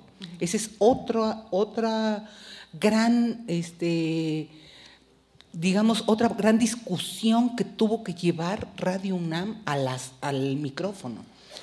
Eh, vienen una serie de, de acontecimientos, les comentaba yo hace unos días, viene el problema del SIDA y Radio UNAM tiene que abrir los micrófonos porque no hay radio en México que aborde el tema. Entonces trae a los especialistas y empieza a hacer una, un programa de información con gente que hacía preguntas desde las más sencillas, como si besé a una persona enferma, me va a pasar algo, ¿no? Radio UNAM tiene que abrir ese espacio poco a poco van sucediendo una serie de, eventos hasta que Radio UNAM en los 90, más o menos en 93, 94, en algunos programas, se plantea, como dice Benito, hacer comunidad con los universitarios. Y entonces empiezan los programas que tienen que ver con la universidad. Viene la Facultad de Arquitectura, con arquitectura y en el espacio y en el tiempo, viene diálogo jurídico, viene confesiones y confusiones, los bienes terrenales, todos estos programas que vinculan no al especialista dentro de la, de la facultad. La facultad decide cómo administra y cómo distribuye el espacio al aire con especialistas. No nos damos abasto con todo eso. Estaba pensando, acabo de leer eh, fragmentos de las memorias de José Luis Ibáñez y él menciona a título personal y también generacionalmente ese impacto que son esos dos años tremendos para la historia de México, que es 1968 y 1985.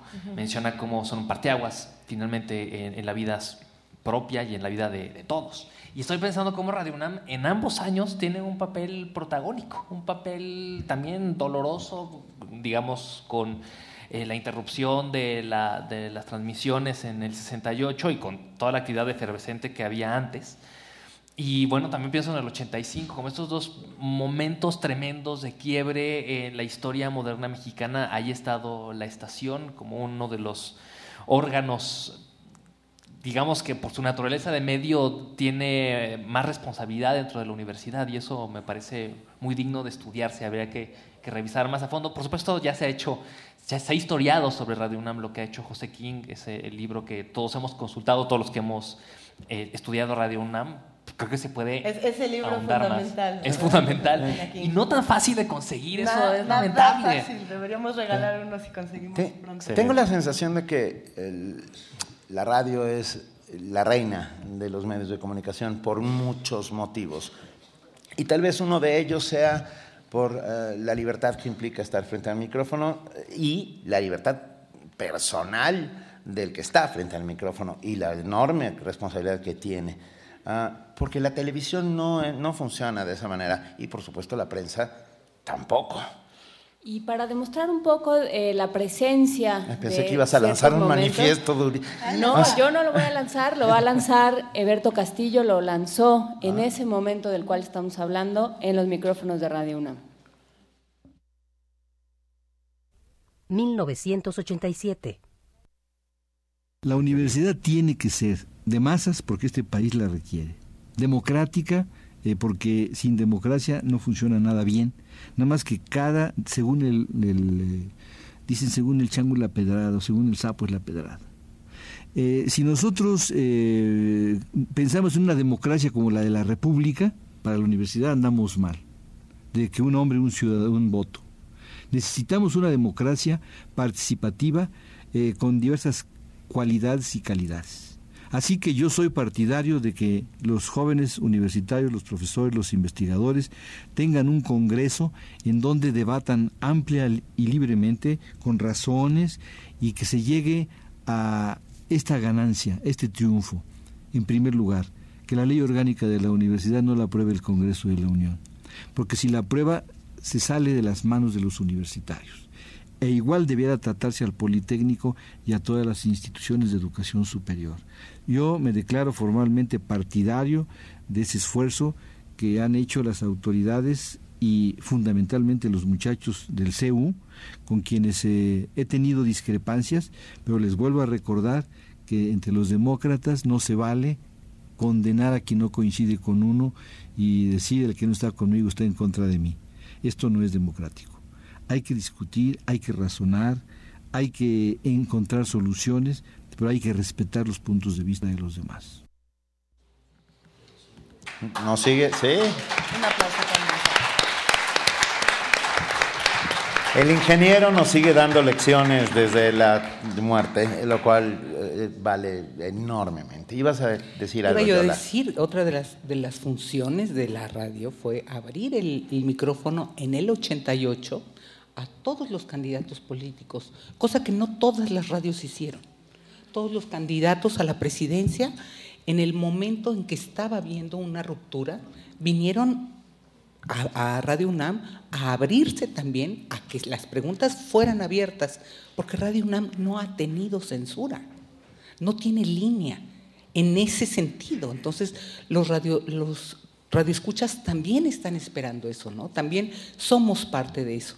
Y hace un rato que nombraba Dani el, el 68, ¿cómo olvidar el 68? Desgraciadamente no hay mucho testimonio en la fonoteca de todo esto, porque el ejército entra el 18 de agosto del 68 y arrasa con todo lo que está encima de la mesa de continuidad y se lleva las cintas.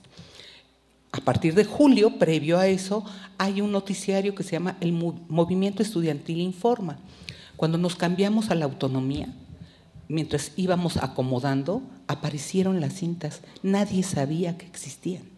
Entonces, ahí nos topamos con otro frente con respecto a que la universidad les dio cabida a los muchachos no decir del, papel que jugó el, doctor Barros, este, Barros Sierra, pero el ingeniero, perdón, porque finalmente les dio un espacio.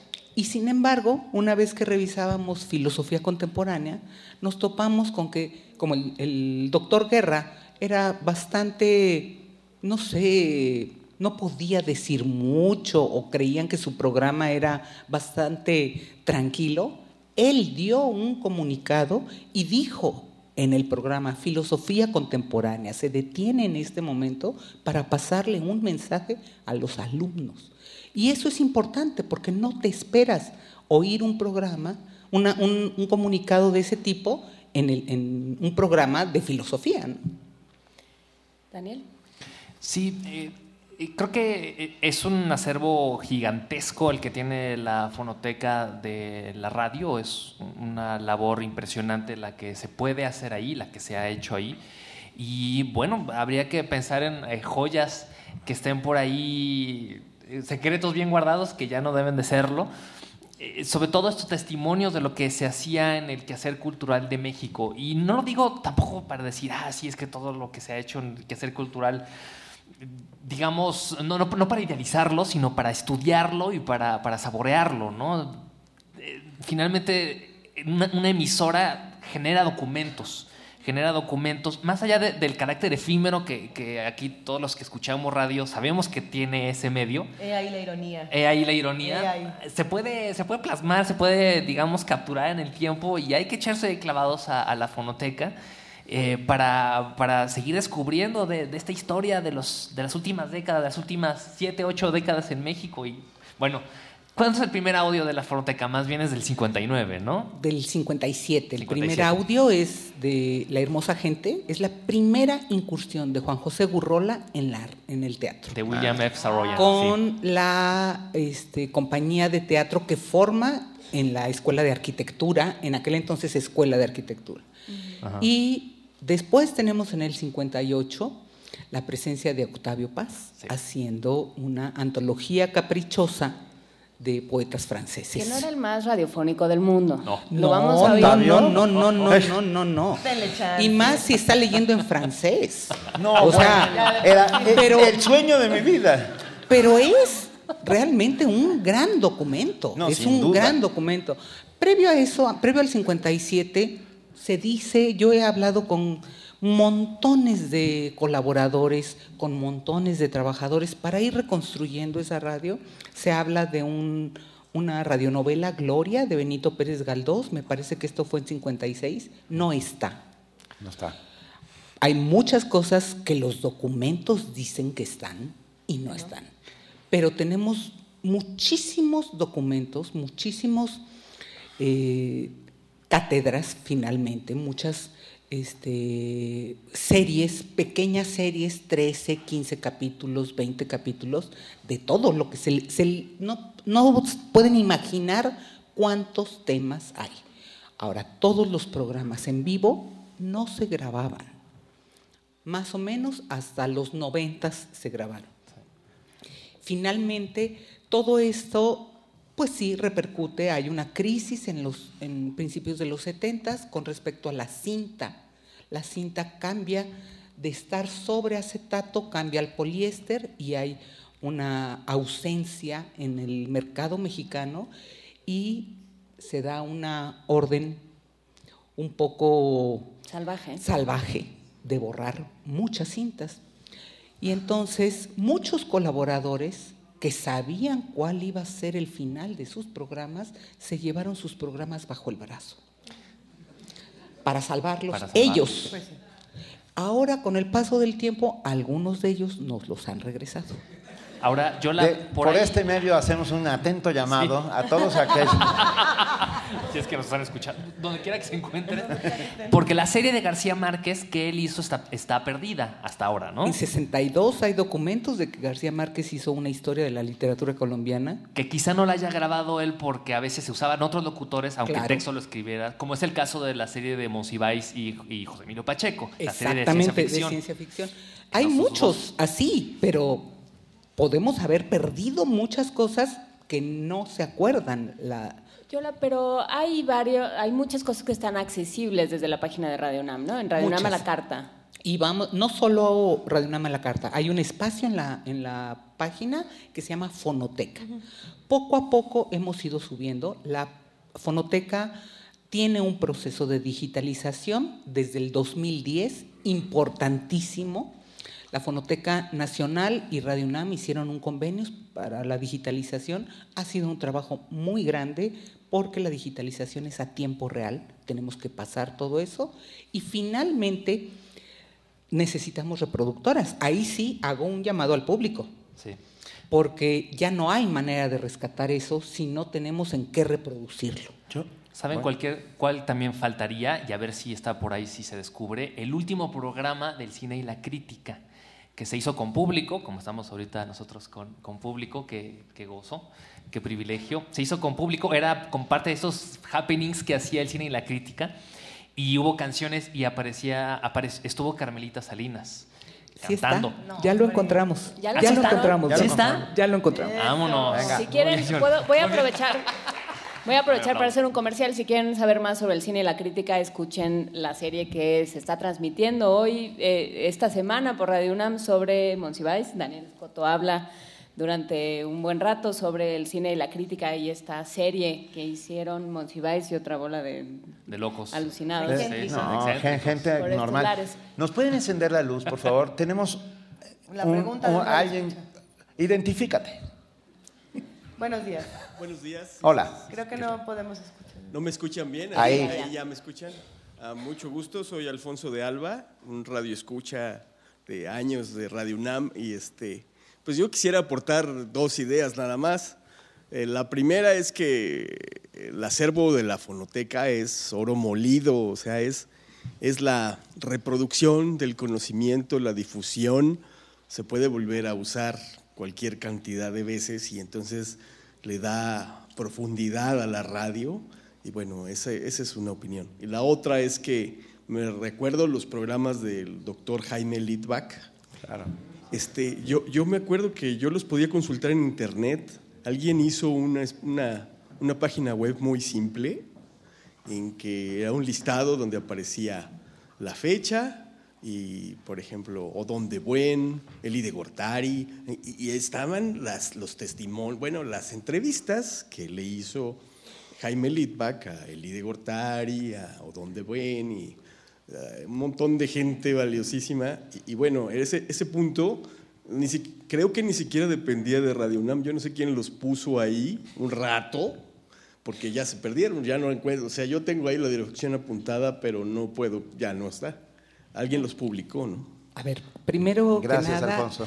con respecto a reusar, ahorita se está transmitiendo, por ejemplo, Recuento Vivo de Juan de la Cabada, el folclor mexicano de Raúl Helmer. Hay, estamos retomando un poco retransmitir algunos programas. Es un poco complicado, hay que hacer una serie de ediciones con respecto al cuidado del audio, a la, calidad del audio. Y con respecto a lo del doctor Litvak, que sí, son, yo creo que entrevistó a, no sé, mil programas debemos de tener de él. La página con la que estaba eh, los audios era una página del Instituto de Antropológicas, no era nuestro. Pero estamos muy pronto a subirlas, porque ya las tenemos digitalizadas. Es un proceso muy largo, les digo, la digitalización, y poco a poco. Ah, perdón, ya, ya estamos eh, sobre el tiempo. Ah, nos dicen en, en Twitter que es momento de recordar Plaza Pública. Así arrancamos el programa. Arrancamos con Plaza Pública y Yolanda, te invito a que cierres con, por lo menos este, este momento, con Alaí de Fopa. Preséntanos el audio de Alaí de Fopa. Bueno, Alaí de Fopa es el primer programa feminista, si es que así le queremos llamar, Vamos en la Ciudad de México, en, la- en el país. Empieza más o menos en 72, los audios empiezan más o menos en el 74, muy salteados, pero el último audio sí es un poco aterrador. Hay quien cree, hay, hay, este, hay gente que ha estudiado mucho ese audio, hay quien cree que es el audio que da pie a su desaparición el 19 de diciembre de 1980. Ella deja grabados los dos últimos programas y tiene como invitadas anónimas a tres indígenas guatemaltecas. Al paso del tiempo, eh, una de esas indígenas dice eh, que estuvo en ese programa y es nuestra Premio Nobel de la Paz, Rigoberta Menchú, en donde está haciendo una denuncia de la matanza que ocurrió en su lugar de origen, donde mataron a sus familiares. Vamos con el audio, no sin antes agradecer enormemente a Yolanda Medina, jefa del Departamento de Fonoteca de Radio UNAM, que es la guardiana de las maravillas que tenemos, cancerbera. la cancerbera, y a Daniel Escoto, académico, especializado en radio, locutor, guionista, narrador y amigo, amigos los dos. Gracias, Nos Daniel. vamos, Gracias, nos Gracias vamos con un aplauso. por favor. Alaí de Fopa, 1976. Es evidente que en el curso de nuestro siglo y particularmente en los últimos decenios, las mujeres han alcanzado posiciones que nunca habían tenido dentro de la sociedad. Ocupan cargos públicos, son gerentes de empresa, acuden a la universidad, se desempeñan bien en muchas profesiones, etc. Aún los más recalcitrantes antifeministas admiten que la mujer puede hacer una cantidad de cosas que antes no hacía y hasta resulta útil que lo haga. Sin embargo, hay todavía en la opinión general una especie de miedo de admitir todo esto. Persiste la idea, por lo menos a nivel subconsciente, de que la actividad productiva se opone a lo femenino de que una mujer que trabaja fuera de su casa está haciendo cosas de hombre y que por lo tanto se comporta de una manera excepcional, si no extravagante, que es necesario justificar e incluso mediatizar de alguna manera. De ahí el empeño, particularmente en la publicidad, de señalar que esa mujer que trabaja en una oficina y no solo en la cocina, no ha dejado por ello de ser mujer. Y si una mujer es una excelente matemática o participa en la política, todavía se piensa que se está metiendo en terreno masculino. Nadie podría demostrar, sin embargo, que las matemáticas sean específicamente masculinas, ni que las mujeres sean incapaces de pensar políticamente. El anuncio de un banco muy difundido últimamente que exhibe la, la imagen de una agradable mujer sentada ante su mesa de trabajo, bajo la cual leemos en grandes letras y con punto exclamativo, mujer, dice así, es única para dar amor, para hacer un hogar. Pero no es eso únicamente. La moderna mujer mexicana tiene múltiples facetas y en todas sobresale. Sin perder su natural belleza y dulzura, es dinámica, capaz, activa, eficiente, porque lleva dentro un deseo infinito de superación. Sigue el anuncio del banco que ofrece especiales servicios para la mujer, puesto que sus necesidades pueden ser diferentes a las del hombre. Primer movimiento. Donde la raza habla.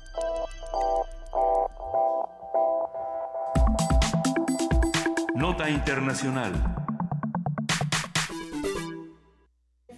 Argentina, Mauricio Macri, inició su mandato con medidas contra los medios. Anuló la Autoridad Federal de Servicios de Comunicación Audiovisual y la Autoridad Federal de Tecnologías de la Información y las Comunicaciones, dos entes autónomos encargados de regular las telecomunicaciones y los medios audiovisuales del país. Asimismo, expulsaba a periodistas de la radio y televisión pública que no opinaban, y entre comillas, como le gusta a ese gobierno. Aunado a esto, el pasado 7 de junio, la Radio y Televisión Argentina Sociedad Estatal comunicó que dentro de 15 días dejará de transmitirse la programación de Telesur por la televisión digital abierta, un programa público y gratuito que creó el anterior gobierno de Cristina Fernández. Para hablar sobre la labor de las radios públicas y la defensoría de las audiencias en Argentina a partir de la llegada de Macri, nos acompaña en la línea Cinta Otaviano, defensora del público de servicios de comunicación audiovisual en Argentina, periodista docente y escritora desde Buenos Aires. Cintia, muy buenos días. Muy buenos días, ¿cómo están ustedes? Si pudieran hablar un poquito más fuerte o darme un poquito más de retorno, le agradecería mucho. Lo haremos. Las dos cosas. Por lo pronto, por lo pronto, Cintia, ¿la radio pública en Argentina está en peligro?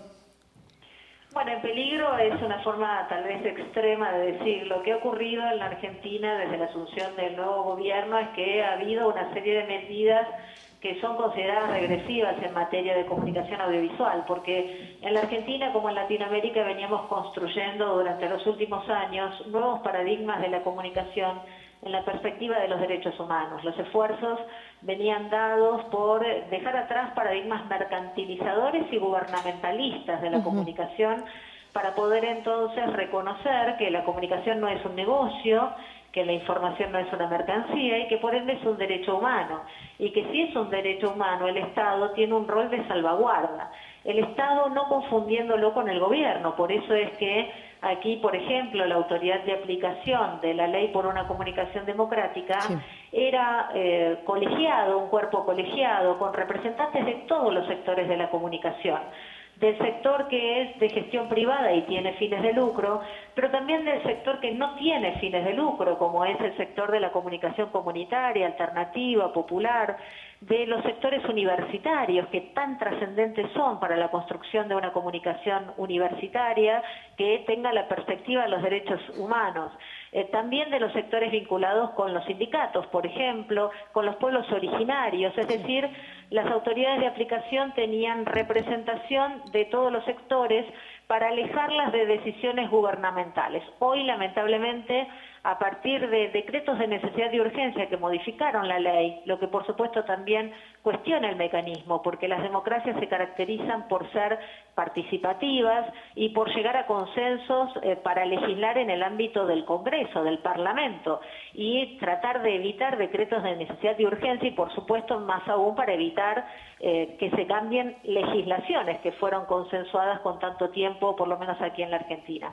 Hoy la autoridad de aplicación está integrada por personas por decisión del presidente y además las puede remover sin causa alguna, es decir, que eh, es absolutamente dependiente del gobierno la nueva autoridad de aplicación que decide, por ejemplo, quiénes pueden acceder a licencias de radio y de televisión y quiénes no de qué manera se pueden concursar los fondos de fomento para una comunicación audiovisual, los recursos que son públicos, quiénes son las personas que pueden acceder a los concursos, que por cierto de todas maneras están totalmente paralizados, es decir, que no se han pagado eh, aquellas cuotas de quienes ganaron concurso el año pasado y tampoco se ha llamado concurso cuando es una obligación por ley durante este 2016. Lo que ha pasado con el sistema público de medios es que, por ejemplo, una figura muy interesante que hay aquí en la Argentina, que es que es un sistema público que tiene mayores obligaciones que el resto del sistema de medios de comunicación audiovisual tiene que tener un consejo honorario consultivo de esos medios públicos. Se nombraron las personas que la integran hace más de un año, pero la verdad es que no tiene actividad y ese consejo es el que debe velar porque se cumplan las obligaciones en el sistema público de medios, porque el sistema público no esté gubernamentalizado, porque se llamen audiencias públicas, por ejemplo. Fíjense qué interesante poder eh, llamar a que las audiencias, a que los oyentes y los televidentes se expresen sobre qué radio y qué televisión pública quieren. De manera que eh, no me atrevería a decir que está en peligro, sí que es necesario alertar sobre la situación que estamos viviendo aquí en la Argentina y cuáles pueden ser las consecuencias para América Latina, porque no solo se han determinado estos decretos de necesidad de urgencia que cambian la institucionalidad representativa y federal de la aplicación de nuestra ley de medios audiovisuales, sino que también se han derogado los artículos de la ley que le ponían un límite a la concentración comunicacional. Ustedes saben las graves consecuencias para las democracias cuando hay posiciones hegemónicas en la comunicación, cuando son muy pocos los intereses que terminan siendo representados en la radio y en la televisión. Y se han tomado otras medidas, eh, desde enviar proyectos al Congreso eh, que tienen artículos, por ejemplo, en una ley que se conoce aquí como de blanqueo de capitales, que va a habilitar que quienes evadieron al fisco argentino y tengan eh, plata fuera del país la puedan blanquear pagando un porcentaje sobre ese dinero. Quien diera información, por ejemplo, dice el proyecto enviado por Mauricio Macri al Congreso, quien diera información vinculada con quiénes son esas personas o esas empresas, por qué giraron dinero al país evadiendo al fisco, pueden terminar con hasta dos años de prisión de manera que la situación es grave porque se está penalizando la actividad periodística, se está penalizando entonces y cercenando así la libertad de expresión. Así que no es una sola decisión, sino que hay que leer este conjunto de medidas que han sido tomadas desde el 10 de diciembre y que los avances que había hecho la Argentina, aunque insuficientes, parecen hacerlos retroceder. No sabes cuánto te agradecemos estar esta mañana con nosotros, Cintia Otaviano, defensora del público de servicios de comunicación audiovisual en Argentina. Y, aunque no estén en peligro, nos solidarizamos con ustedes, porque se parece mucho al peligro, todo lo que nos acabas de contar. Sí, Cintia, eh, la pregunta es, ¿quién defiende a la Defensoría? y la pregunta es muy buena y debo responder que las audiencias, debo responder que la sociedad civil que está muy organizada aquí en la Argentina, existe una coalición por una comunicación democrática, que son cientos y cientos de organizaciones de los distintos ámbitos de la comunicación audiovisual, desde el sindical como eh, también el universitario, el de los pueblos originarios, el de la producción artística, cinematográfica, desde todos los ámbitos han creado esta coalición con la que nosotros trabajamos muy bien, es decir, es absolutamente vital la participación de la sociedad civil en las defensorías del público y de las audiencias desde mi punto de vista. La Defensoría se ha fortalecido muchísimo con la tarea territorial que hemos desarrollado. Tenemos más de 50.000 personas capacitadas en toda la Argentina, más de 8.000 presentaciones, reclamos y denuncias resueltos de manera positiva a través del diálogo, a través de la capacidad eh, que tenemos de resolver extrajudicialmente los conflictos. Ha sido una situación muy difícil de todas maneras. Hemos tenido eh, alertas frente a la posibilidad de incluso que se derogaran los artículos que nos crearon en la Ley de Servicios de Comunicación Audiovisual, pero esto finalmente no ha sido así. Y luego también está el Congreso de la Nación Argentina. No nos olvidemos que la Defensoría del Público de la Argentina tiene alcance nacional, que es una diferencia con otras defensorías del mundo y que hay que rendirle cuentas al Parlamento, de manera que yo he entregado el tercer informe ya anual de tarea realizada aquí, eh, promoviendo, por ejemplo, y acompañando más de 50 nuevas radios en ámbitos de los pueblos originarios, firmando la semana pasada capacitaciones para los sistemas universitarios de radio y de televisión que se vienen desarrollando en el país. Es decir, que la tarea de la Defensoría ha sido muy contundente en el plano nacional, pero también en el plano internacional. Eh, hemos sido puestos como ejemplo en el Sistema Interamericano de Derechos Humanos, en los informes de la Relatoría para la Libertad de Expresión, por todo el trabajo que venimos haciendo, desde la mirada pedagógica que tenemos y, como les decía, la mirada dialógica. De manera que la Defensoría la tienen que defender las audiencias y la Defensoría la tiene que defender la lucha histórica que hemos tenido en este país desde la recuperación democrática para dejar de ser dichos por otros. La comunicación es un campo de disputas, como ustedes saben, de disputas por quienes construimos sentido y eh, por qué sentido o qué sentidos se construyen.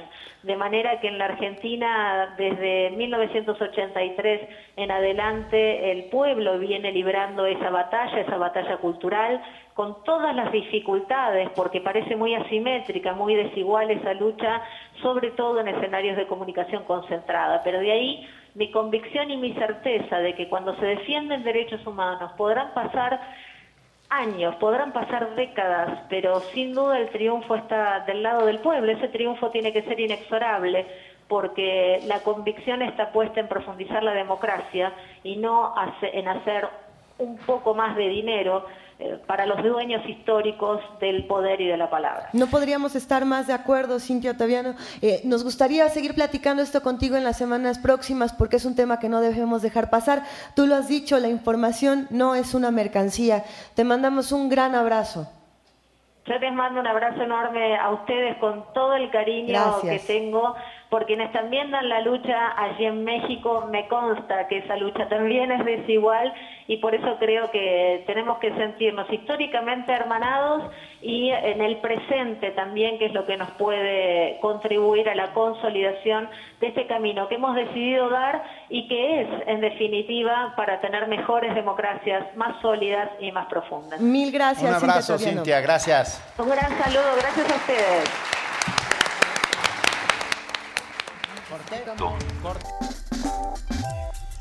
La vida en otro sentido.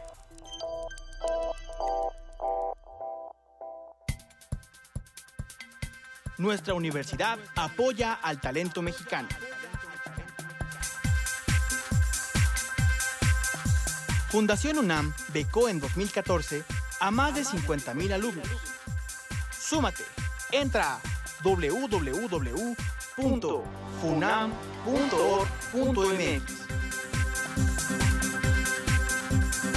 Con tus donativos, construimos juntos la educación. Qué bien se siente regresar a la universidad un poco de lo que nos ha dado. Fundación UNAM. Fundación UNAM. Se le cayó su credencial para votar a ese señor. Uy, ya está vencida. ¿En serio? Claro, las credenciales que no tienen un 18 atrás ya vencieron. Ya no sirven como identificación oficial ni para votar. Por eso hay que renovarlas. La mía no tiene números. Entonces checa su vigencia enfrente. Ah, oye, ¿lo alcanzamos? ¡Córrele! Señor, ¡ey, señor! ¡Su credencial! En los estados que tendrán elecciones en 2016, estas credenciales perderán vigencia al día siguiente de la elección. Instituto Nacional Electoral, INE. Radio UNAM cumple 79 años y la OFUNAM celebra con nosotros. No te pierdas los conciertos especiales que la orquesta dedica a nuestra emisora. Escucha la transmisión en vivo desde la sala Nezahualcóyotl, sábado 18 de junio a las 20 horas y domingo 19 al mediodía, por el 96.1 de FM y el 860 de AM. Radio UNAM. Primer movimiento. Información azul y oro.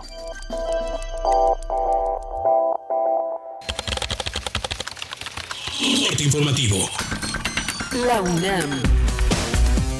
En el marco del Día Mundial del Donante de Sangre, Norma López, académica de la Facultad de Medicina de la UNAM, afirmó que la donación altruista de sangre en México es poco habitual. Cada vez estamos un poquito más conscientes, sobre todo en, en los grupos de poblaciones de adultos jóvenes, cada vez hay más conciencia sobre la donación y sobre la necesidad de apoyar a los demás y tener esta autoevaluación muy, muy fidedigna.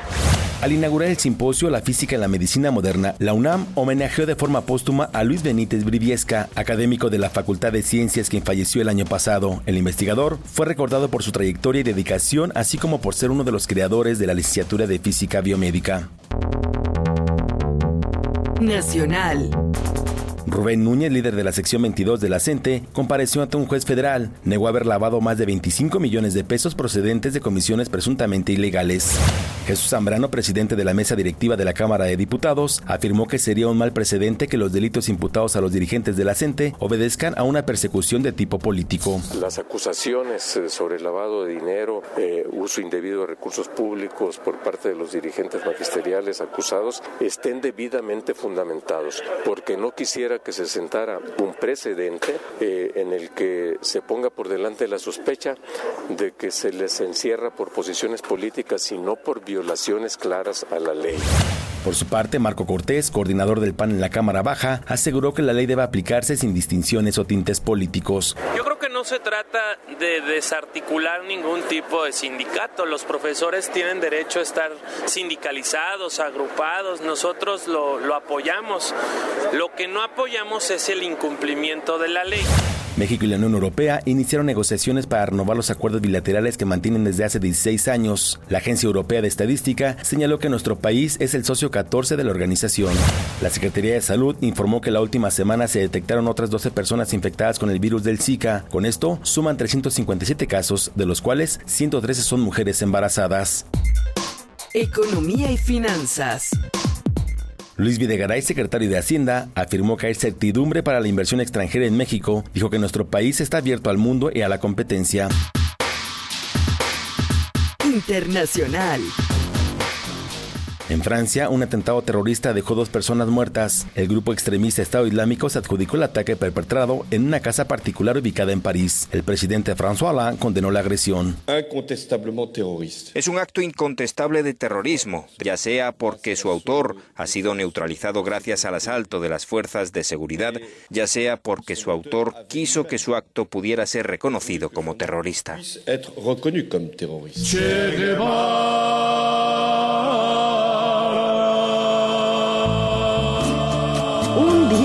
Hoy. En 1928 nació el revolucionario, político, escritor, periodista y médico argentino-cubano Ernesto Che Guevara, comandante e ideólogo de la Revolución cubana.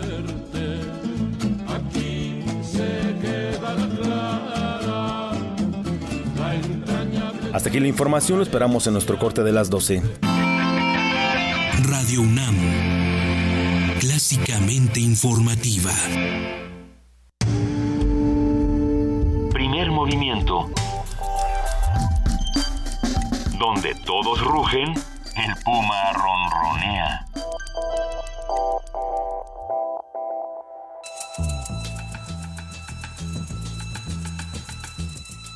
Es hora de poesía necesaria.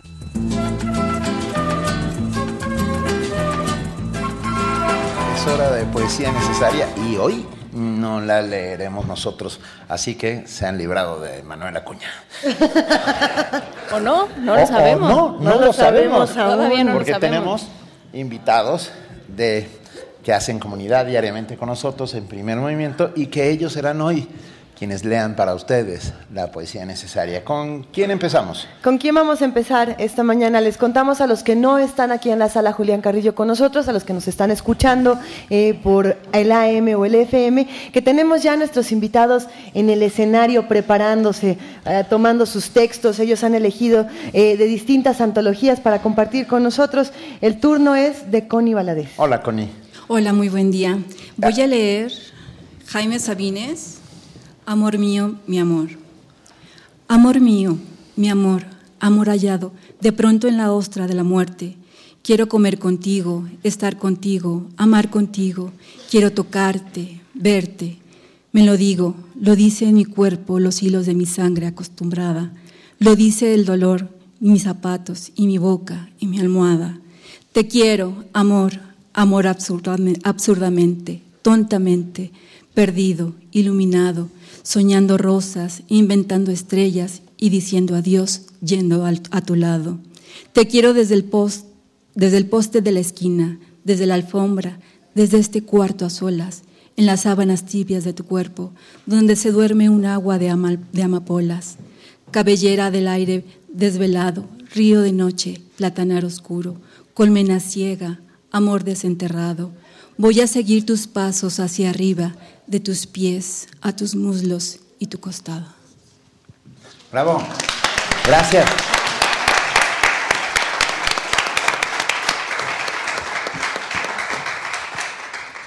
Ahora tenemos a René Chargoy Guajardo. ¿Qué tal? Buenos días a todos los que están aquí presentes en la sala Julián Carrillo y a los radioescuchas. Voy a leer una- más que un poema, un texto de mi autoría. Ser niño en estos momentos requiere un grado tal de adultez que asombraría a cualquiera. Para hacerlo hace falta un mínimo de edad, tres estrellas en la frente, dos jazmines para mayo y regaños en el expediente. El niño, además de conocer de lenguas maternas, sabe que hay un padre. Aquel aprende a comer por necesidad, a jugar por gusto y a joder por encanto. El niño es una velada involuntaria, un reto a la imaginación, unos pañales cagados de sorpresas. Yo fui uno, ella es otra, y él recién dejó de serlo. Tiempo atrás se contaban cuentos, ahora los cuentos se cuentan solos. Esto que pasa hoy no tiene nombre. El príncipe se halla en el exilio, el hada madrina en prisión, los enanos han crecido, el gigante se ha mudado y su frijol cada día más caro. Ser niño en estos momentos requiere un grado tal de adultez. Venga. Muy bien, bravo. Espera. Sáquenlo rápido de aquí porque nos va a quitar la chamba. Y finalizamos la poesía necesaria esta mañana con Martín Iraizos López. ¿Qué nos traes, Martín, esta mañana? Buenos días. Buenos días. Miren, es un poema que Sor Juana escribió a la virreina doña María Luisa Manrique de Lara y Gonzaga, condesa de Paredes, a, la que en la poesía se refiere como la divina Lisi, y bueno, en público era la excelentísima señora condesa de Paredes. Lámina sirva al cielo al retrato, lícida de tu angélica forma, cálamos forma el sol de sus luces, sílabas las estrellas compongan. Cárceles tu madeja fabrica, dédalo que, sutilmente forma vínculos de dorados o tires, tíbares de prisiones gustosas. Écate, no triforme más llena, pródiga de candores asoma. Trémula no en tu frente se oculta, fúlgida su esplendor desembosa. Círculo dividido en dos arcos, pérsica forma, lid belicosa. Áspides que por flechas disparan, víboras de halagüeña ponzoña, lámparas tus dos ojos, fabias súbitos resplandores arrojan, pólvora que a las almas que llega, tórridas abrasadas transforma, límite de una y otra luz pura, último tu nariz judiciosa, árbitro es entre dos continentes, máquina que divide una y otra, cátedras del abril tus mejillas, clásicas dan a mayo estudiosas, métodos a jazmines nevados, Fórmula rubicunda las rosas, lágrimas de la aurora congela, búcaro de fragancias tu boca, rubrica con jarmines escrita, cláusula de coral y de alfojar. Cóncavo es breve pira en la barba, pórfido en que las almas reposan. Túmulo les eriges de luces, bóveda de luceros les honra. Tránsito a los jardines de Venus, órgano es marfil en canora. Música tu garganta que en dulces éxtasis aún el viento aprisiona. Pámpanos de cristal y de nieve, cándidos tus dos brazos provocan tántalos los deseos ayunos.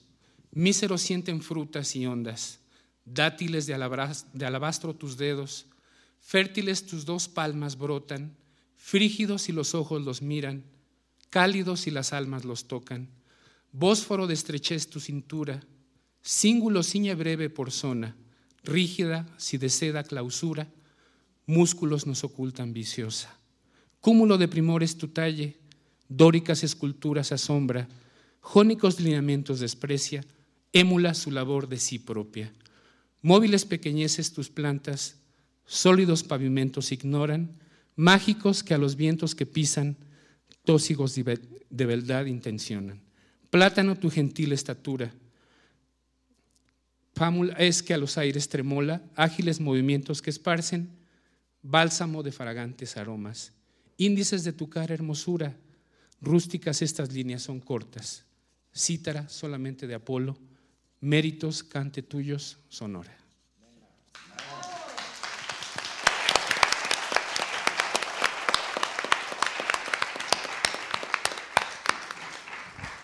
La poesía necesaria son todos ustedes. Gracias por acompañarnos esta mañana. De verdad, muchísimas gracias. Estamos, seguimos transmitiendo completamente en vivo desde la sala Julián Carrillo de Radio UNAM, Adolfo Prieto 133, Colonia del Valle, esquina Morena. Nos quedan 45 minutos de transmisión. Todavía llegan a saludarnos, a vernos las caras, a darnos un abrazo, a compartir con nosotros este 79 aniversario que nos honra y que es un enorme privilegio. Primer movimiento.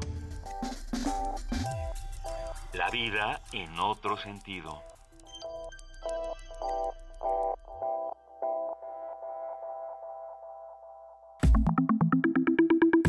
La mesa del día. La radio es un medio de comunicación penetrante que permite desarrollar otras actividades al tiempo que se escuchan sus mensajes. Hay quienes han utilizado este medio para educar, informar o entretener, como la radio universitaria que fue concebida para apoyar a la cultura, la orientación, la enseñanza, la difusión de la investigación científica y humanística, y que además promueve, como dijimos, la cultura, la historia y la música de alto valor estético y popular. Por otro lado, una radio comunitaria se hace al promover la participación de los ciudadanos, defender sus intereses, debatir todas las ideas y respetar las opiniones. Hoy vamos a hacer un análisis del potencial de la radio para convertirse en una herramienta de cohesión social y resistencia. Esto lo vamos a platicar y le damos la bienvenida a nuestro queridísimo Enrique Atonal, él es periodista cultural radiofónico. Enrique, muy buenos días, ¿nos escuchas? Sí, buenos días, ¿cómo están todos? Un gusto estar con ustedes una vez más, un gusto estar ahí en la sala Julián Carrillo, qué, qué bueno que me invitaron, les agradezco mucho, lástima que no pueda estar en vivo porque acabo de regresar a París, pero me encantaría estar ahí con ustedes y promover este medio que tanto nos gusta, que es la radio. Pero sí estás porque te están oyendo todos aquí, ¿eh? Ya sé, ya sé. Bueno, estoy, estoy en voz y espíritu, aunque no en cuerpo, sí en alma. Ando por allá sonoro. Querido Enrique, también nos acompaña esta mañana Renan Martínez. Él es director de Signos y Sentidos, Comunicación Estratégica AC, analista de medios, comunicador comunitario independiente y comisionado de apoyo técnico de las radios comunitarias indígenas de Oaxaca. Muy buenos días, Renan Martínez, ¿cómo estás? Pues aquí saludándolos, muy honrado de poder participar en el 79 aniversario de Radio NAM y estar presente con este tema tan relevante para nosotros en los pueblos y comunidades de este país. El, placer es todo nuestro, querido Renan, querido Enrique Atonal. Eh, me gustaría preguntarles a los dos, ¿desde dónde podemos cambiar el mundo a partir de la radio? Si es que esto es posible. Quizá la pregunta sería si se puede cambiar el mundo a partir de la radio. Eh, si les parece bien, empezamos con Enrique Atonal. Bueno, me, la pones eh, bastante difícil, Luisa, porque es una pregunta que eh, es sí y es no.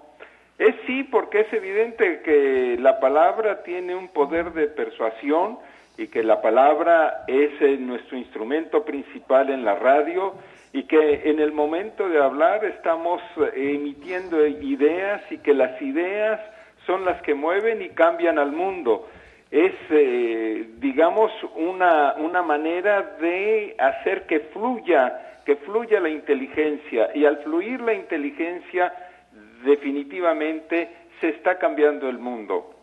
Sin embargo, la radio es un medio modesto, no hay que olvidarlo, es un medio, eh, digamos, entrañable y es un medio que puede sugerir y que puede alentar más eh, si se dijera, si él se dijera a sí mismo que es capaz de cambiar, podríamos caer en un tipo de radio que es una radio más eh, eh, de propaganda, más ideológica, una radio que podría perderse en esta publicidad que, que no lleva a gran cosa y que frecuentemente provoca el sentimiento contrario al que quiere, es el que quiere suscitar. Entonces, sí, por un lado, es necesariamente un medio que cambia, que hace que cambiemos, y por otro lado, no,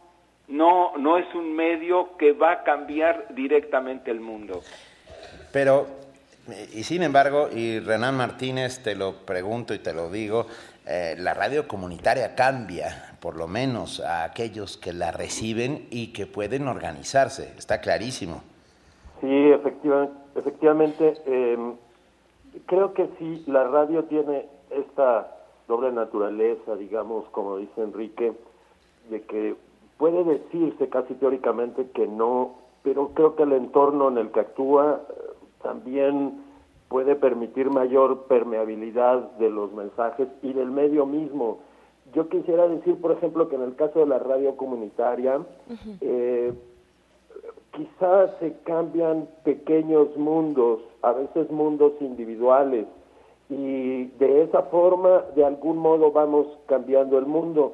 Yo quisiera decir, por ejemplo, un caso quizá muy sencillo que tendría que ver con, por ejemplo, alguna persona que siendo tartamuda, alguna vez se acercó a la radio y superó ese problema eh, en su persona y eso la hizo uh, ganar una autoestima mayor, crecer en la vida, en fin, eh, esa es una oportunidad que no podría haber tenido en ningún otro ámbito radiofónico, sino solo en la radio comunitaria. Y algo semejante podría decir con el mundo de las mujeres, particularmente las mujeres indígenas.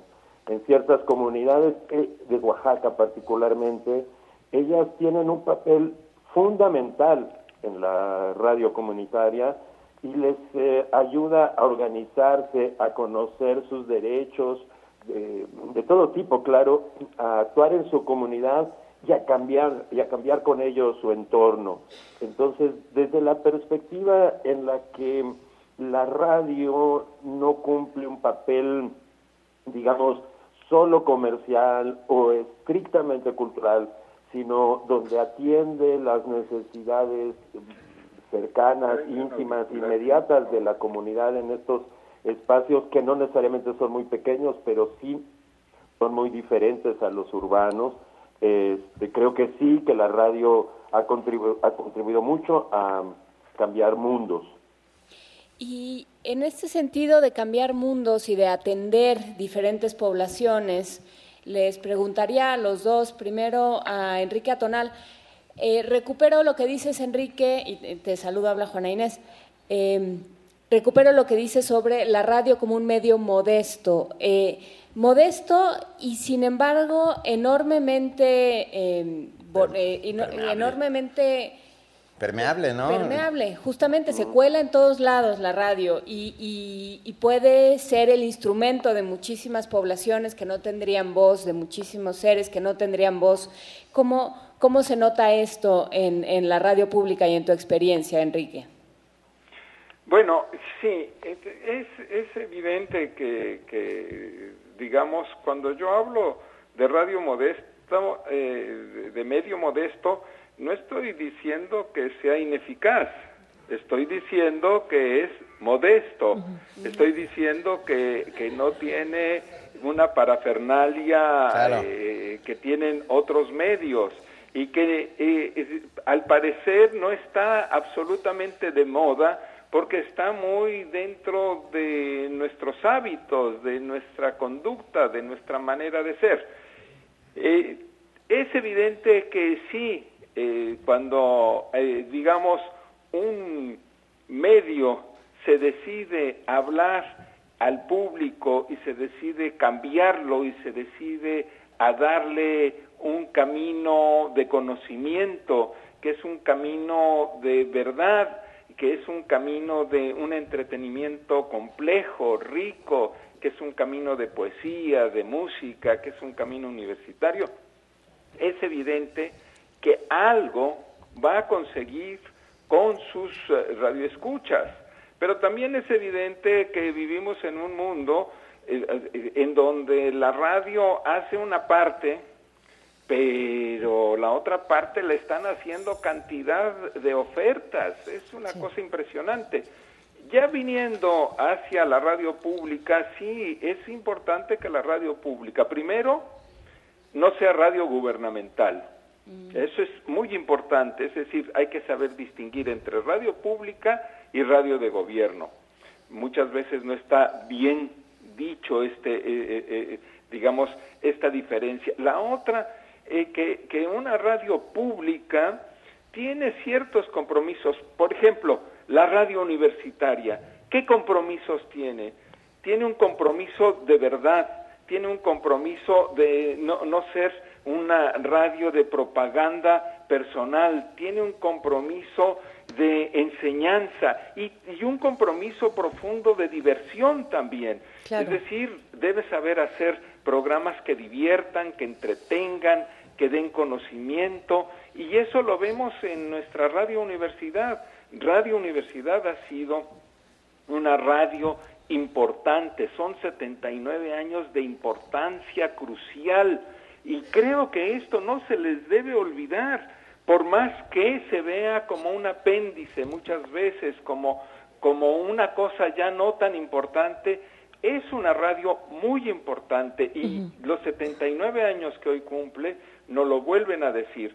Entonces, sí, es modesta porque sabe encontrar su lugar y sabe lo que puede alcanzar y porque no tiene toda la propaganda y la eh, toda este digamos instrumental para darle brillo pero eso no quiere decir que no sea eficaz que no sea fuerte que no sea importante y que no nos diga cosas que nos sugieren cambios y nos sugieren eh, posibilidades de alcanzar conocimiento en la conversación anterior que estábamos manteniendo con Cintia Otaviano sobre las radios en Argentina, se planteaba este asunto de si la información era un, producto, si era parte de un mercado o si era gratuita, si la información eh, no era una mercancía. Y también se hablaba entonces de, lo gratis, de, la imaginación como este producto gratuito, como esta herramienta fundamental que nosotros tenemos para defendernos. Eh, pensando en eso y en los compromisos que mencionaba Enrique Atonal sobre,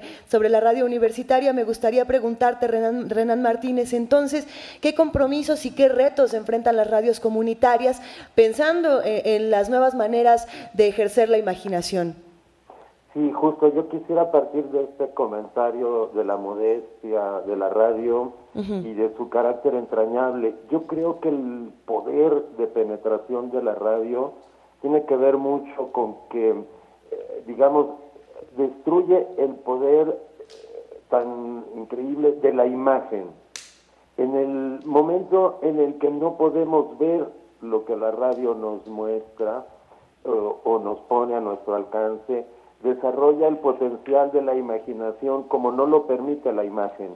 De ahí que creo que efectivamente se haga entrañable y mucho más grande, diría yo, ese compromiso del que se habla aquí. Yo creo que sí, ciertamente el tema de la propaganda, de las denuncias, eh, tiene mucho que ver con las radios comunitarias. Las radios comunitarias son todas diferentes entre sí, no podemos encontrar una igual a otra de las circunstancias propias de su entorno. Claro. Podemos encontrar alguna que se encuentra eh, cerca de los volcanes y nace por cuestiones de emergencias eh, de ese tipo y sobre esos rieles corre. Pero, por ejemplo, podemos encontrar en Oaxaca el tema de las mineras y de las empresas eloicas, y entonces vamos a tener radios comunitarias que surgen de esas luchas y se vuelven más combativas, más denunciantes, mucho más cercanas a posturas ideológicas, cumplen ese papel. Eh, pero también creo que las radios comunitarias en México están empezando a evolucionar a un estadio que igual refleja el, eh, em, digamos, la evolución de la sociedad. Creo que las radios comunitarias están empezando a pasar de ser lo que hasta hoy conocemos como radios comunitarias para convertirse en radios ciudadanas que ponen en primer lugar, inclusive por encima encima de las luchas de este tipo, como las que ahora describo, em, los derechos humanos de tercera generación, posturas más tolerantes, más de conciliación, más de construcción desde lo técnico. Eh, en fin, no es todavía una eh, postura o una idea muy generalizada, pero muchos de los nuevos cuadros de las radios comunitarias están avanzando en ese sentido y la tecnología ha cumplido un papel también muy impactante en este cambio de mentalidad de los que están empezando ahora a hacer radio comunitaria sin que ello abata o, les haga bajar la guardia en el compromiso con sus comunidades, con sus problemas, con sus necesidades de desarrollo. Entonces sí creo que el compromiso siempre de las radios comunitarias es con su entorno inmediato ante cualquier otra cosa, ¿no? O sobre cualquier otra cosa. Seguimos hablando con... desde París y Oaxaca y se han dado cuenta que se oye mejor desde París que desde Oaxaca. Algo, está, algo, algo pasa en nuestras telecomunicaciones, es increíble. Es una expresión de las contradicciones del desarrollo tal cual. Por supuesto. Tal cual. Pero por supuesto. Ah, Enrique Tonal, ¿qué radio merecemos? Bueno, yo eh, te voy a decir la mejor. Y merecemos la mejor porque creo que muchos de los que hacemos la radio en México tenemos una verdadera pasión, conocimiento, amor por eh, este medio. Y creo que merecemos la mejor porque a través de nosotros eh, creo que se debe volver a recrear la palabra. La palabra tiene que ser poética, tiene que ser irónica, tiene que ser crítica. A través de nosotros eh, debe darse a conocer el nuevo mundo de la música, el nuevo mundo de creatividad sonora y a través de nosotros, de los que hacemos radio, podemos dar las informaciones y los reportajes y la forma de ver el mundo que en otros lados es difícil que se vean. Nosotros merecemos una muy buena radio. Ahora, ¿qué es lo que pasa? Pues lo que pasa es que desde el nacimiento de la radio en México, la radio pública, la radio cultural, siempre ha estado, digamos, en segundo plano y ninguneada. La radio ha nacido como un negocio y cuando deje de ser un negocio, las gentes que detentan las radios, las frecuencias, yo estoy seguro que, la van a abandonar para irse a hacer otro tipo de cosas que les deje más eh, dinero, más capital, más poder. Nosotros, sin embargo, desde nuestra trinchera, que cada vez es más combativa y cada vez es más rica y cada vez es más florida y cada vez parece menos una trinchera, desde nuestra trinchera de la radio cultural, de la radio comunitaria, de la radio universitaria, de estas radios que dentro de muy poco podremos hacer casi todos, y estas radios que van a surgir para cada uno de los ciudadanos, desde estas trincheras debemos de, hacer la mejor radio posible y dar, digamos, testimonio de todo lo que ha sido nuestra historia y de toda la riqueza que tenemos en el español, en México y en, en, esta Latinoamérica tan sufrida, tan florida y tan hermosa.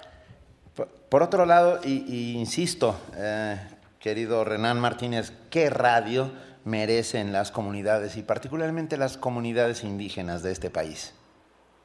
Bueno, creo que todas deberían tener al menos una radio. Creo que merecen radios profesionalizadas. No creo que deben dejar de ser, em, digamos, hechas por la gente de la comunidad con una vocación y en un sentido voluntario.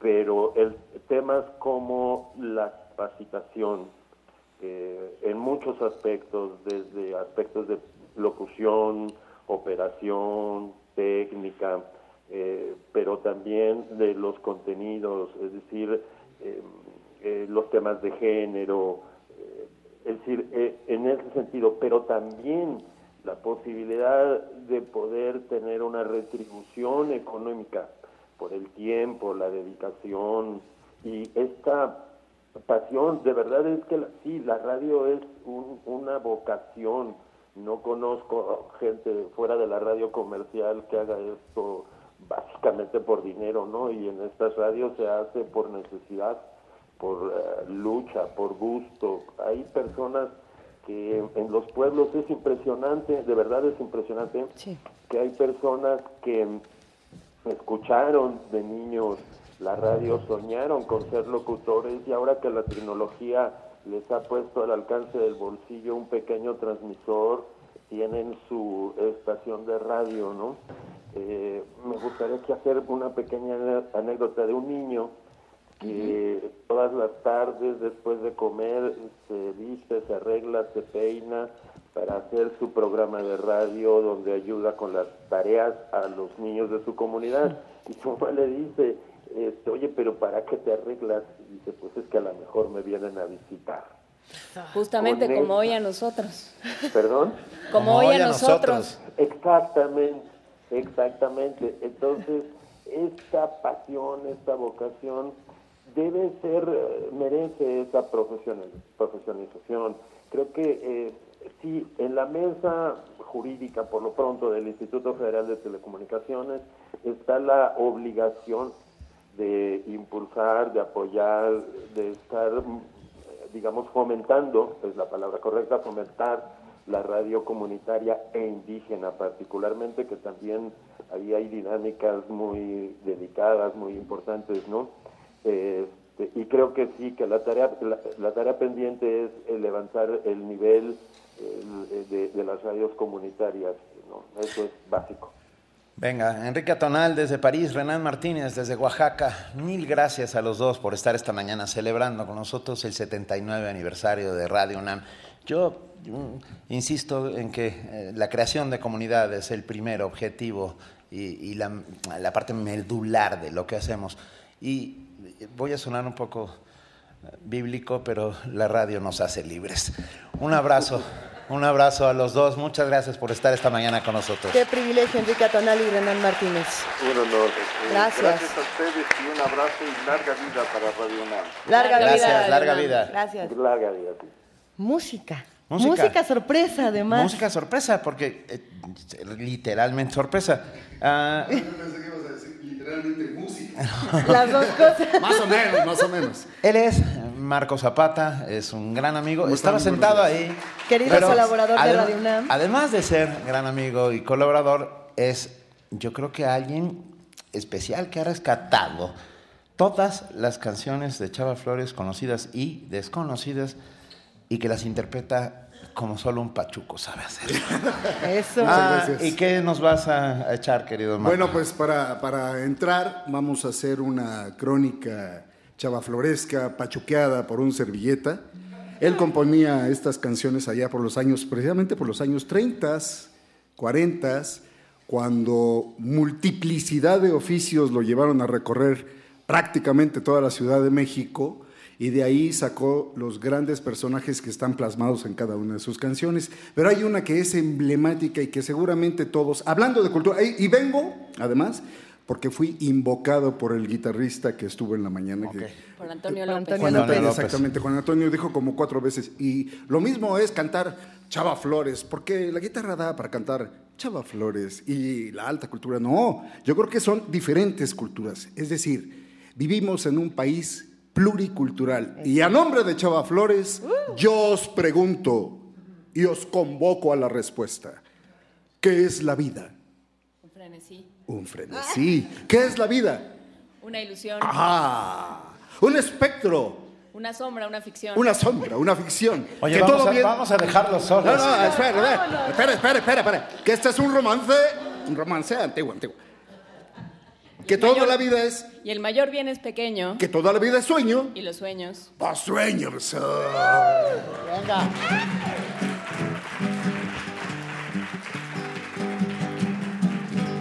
¿A qué le tiras cuando sueñas mexicano? Hacerte rico en loterías con un millón, sí, como no. Mejor trabaja, ya levántate temprano. Con sueños verdes solo pierdes el camión. ¿A qué le tiras cuando sueñas mexicano? Con sueños de opio no conviene ni soñar. Sueñas un nada y ya no debes nada. Tu casa está pagada, sí. Ya no hay que trabajar, ya está ganada la copa en la Olimpiada. Soñar no cuesta nada. ¿A qué ganas de soñar? Ah, pero eso sí. Mañana sí que lo hago. Pero eso sí. Mañana voy a ir. Pero eso sí. Mañana sí te pago, te lo juro por Diosito lindo. Mira, por estas. Y si no me crees, aquí traigo otra. ¿A qué le tiras cuando sueñas sin cumplir? Y que conste que esta rola la escribió Chavita hace, pues más o menos eso, ese tiempo. ¿A qué le tiras cuando sueñas mexicano? Ya deja el tesoro que Cuauhtémoc fue enterrar, mano. ¿Cuántos centavos se te escapan de la mano buscando un taxi que jamás te ha de llevar? Ni con Uber llegas. ¿A qué le tiras cuando sueñas mexicano? que faltan niños para poblar este lugar. Sigue soñando que no hay contribuciones y que ya no hay mordelones y que ya puedes ahorrar. Sigue soñando que el PRI, que el PRI ya no anda en zancos, que prestan en los bancos y que dejas de fumar. Ah, pero eso sí, mañana nos casamos, pero eso sí, pues mañana te lo doy. Pero eso sí, la última y nos vamos, compañeros. ¿A qué le tiras cuando sueñas, soñador?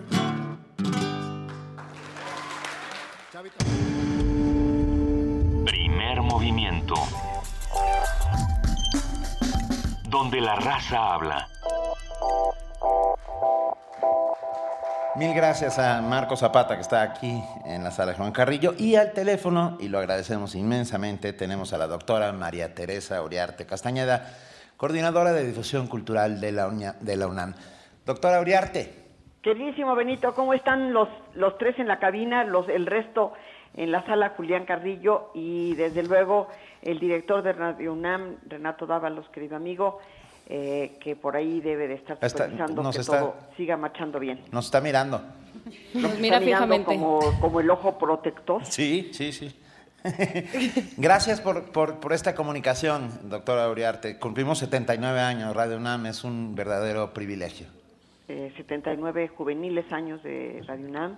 Me da muchísimo gusto eh, hablar con ustedes, mandarles un abrazo muy cariñoso a través de Primer Movimiento, que es un programa pues relativamente nuevo en la programación de Radio UNAM, pero que tiene eh, justamente la frescura de, lo nuevo y al, y al, mismo tiempo la experiencia de muchos años. Eh, Radio UNAM es una radiodifusora que sobrevive por el cariño de los universitarios y que vive para el cariño de los universitarios. La verdad es que me da muchísimo gusto mandarles un abrazo con tanto cariño a todos y desearles que sean muchos, muchos, muchas décadas más de un servicio a México y a nuestra universidad que tanto queremos. Muchísimas gracias por esta llamada. Yo ahora sí ya no resisto la tentación. La primera vez me aguanté, pero esta ya no. México, Pumas, Universidad. Goya. Goya, cachun, cachun, ra, ra, cachun, cachun, ra, ra. Goya, Universidad.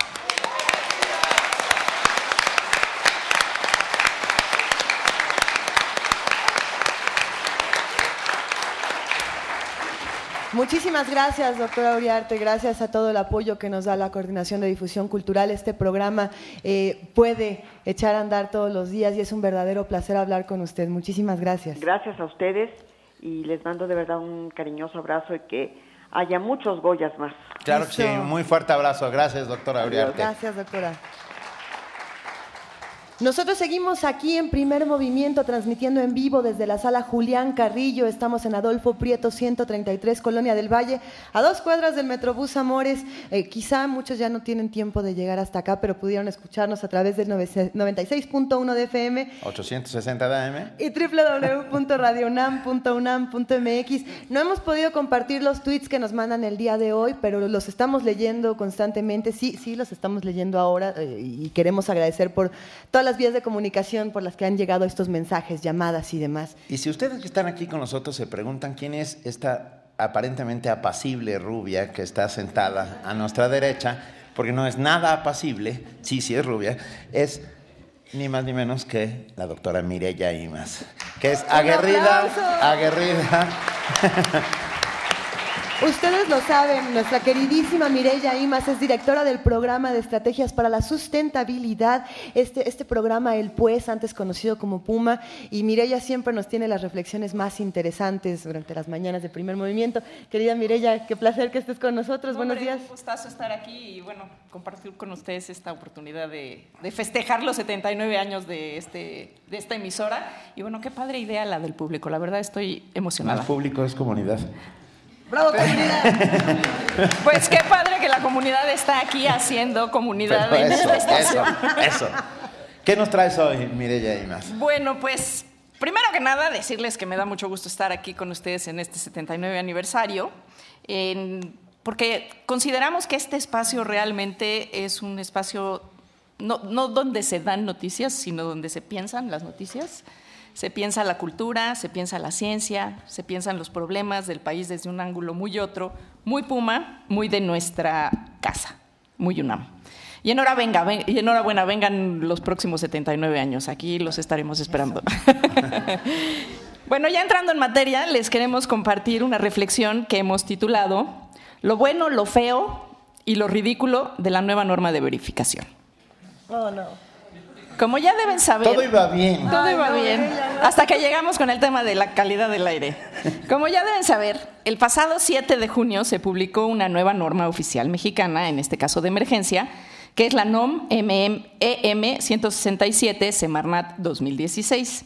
Y esta norma disminuye los niveles de emisión de contaminantes permitidos en los vehículos automotores que circulan en la Ciudad de México, Hidalgo, Estado de México, Morelos, Puebla y Tlaxcala y que aplicará para todos los vehículos de más de 400 kilogramos. Esta norma, que entrará en vigor a partir del 1 de julio próximo, también modifica los métodos para verificar las emisiones, así como el tipo de equipos que se emplearán tanto en los verificentros como en las revisiones remotas. Los vehículos que pasen el nuevo sistema de verificación podrán circular todos los días, sin importar el año y el modelo, siguiendo con el criterio establecido por la Suprema Corte de Justicia de la Nación. Va lo bueno.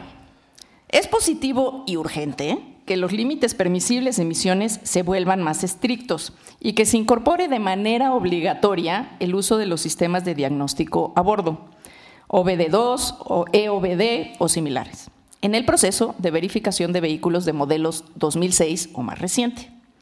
De acuerdo con el texto de la norma, los sistemas de diagnóstico a bordo monitorean de manera constante el funcionamiento de todos los sistemas involucrados en el control de emisiones, lo que permite identificar fallas en los componentes del motor que contribuyen al incremento en las emisiones de contaminantes, cosa que no ocurre al monitorear solamente los gases del escape, como ocurre en los verificentros. Estos sistemas permiten que el propietario del auto consulte directamente con su mecánico los niveles de contaminación del vehículo, de manera que puedan mejorar su mantenimiento y también evitar ser engañados en el proceso de verificación o que se alteren los datos por los técnicos. La novedad, en todo caso, es incorporar estos dispositivos de forma obligatoria al proceso de verificación.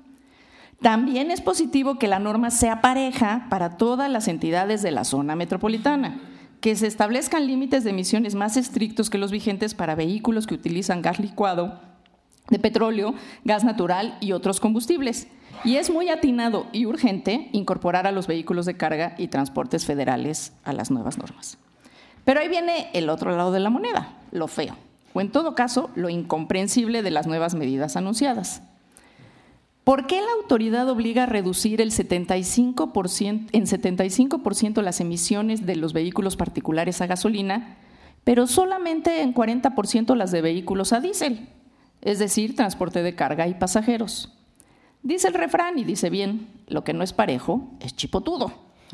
También es feo que queden exentas las motocicletas, tractores, maquinaria de construcción y minería y tractores agrícolas.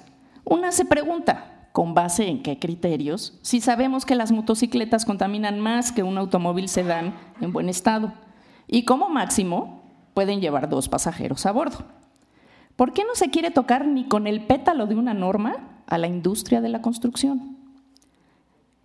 Y quedan exentos de verificar hasta por cuatro años los automóviles 2016 pero ojo, nuevo no es sinónimo de limpio, tal como han mostrado diversas investigaciones de agencias de gobierno e independientes en Europa y en Estados Unidos. En una nota del New York Times del 9 de junio, se reporta que en, pruebas del gobierno alemán, vehículos de las marcas Jeep, General Motors y Mercedes-Benz superaron los límites de emisiones de la norma europea. Esto se suma al escándalo internacional que provocó Volkswagen y después Mitsubishi por manipular los resultados de las pruebas de emisiones en algunos de sus modelos. Claro que es necesario impulsar la modernización del parque vehicular, pero ¿no sería conveniente realizar pruebas en las empresas armadoras de autos en México también? Además, ¿qué tal que no pasamos? ¿Qué tal que no? no bueno, como no pasaron en Europa, no pasaron en, ¿no? Este, ciertamente ese es el riesgo. Y bueno, además estas medidas, pues, eh, solo ayudan a quienes pueden adquirir un auto nuevo y no al 80, recordemos, al 80% de la población que se moviliza en transporte público o concesionado. En, y no nos cansaremos de decirlo, pésimo estado, contaminante, inconexo e inseguro. Pareciera que nos seguimos concentrando en el tipo de medidas que favorecen a la industria automotriz y o que impulsan la recaudación, o ya de plano en ocurrencias en lugar de realmente entrarle de lleno y de frente al problema de construir movilidad equitativa y sustentable y al urgente replanteamiento del ordenamiento de la megalópolis. Y bueno, a lo mejor nos deberíamos o no deberíamos hacer demasiado caso de esta norma, pues si bien entrará en vigor el primero de julio de 2016, tendrá una vigencia de seis meses.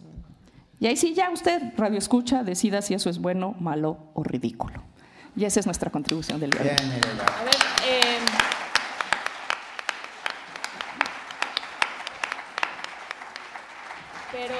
faltó decir, ¿y el microbús APA? Y el microbús APA, o sea, ¿qué va a pasar con los microbuses? ¿Qué va a pasar con el bono de chatarrización? ¿Y qué va a pasar con esos lugares a los que solo se puede llegar con un transporte como el, como el microbús? ¿Qué se ha hecho en otros lados? Bueno, la, la norma no ve eso.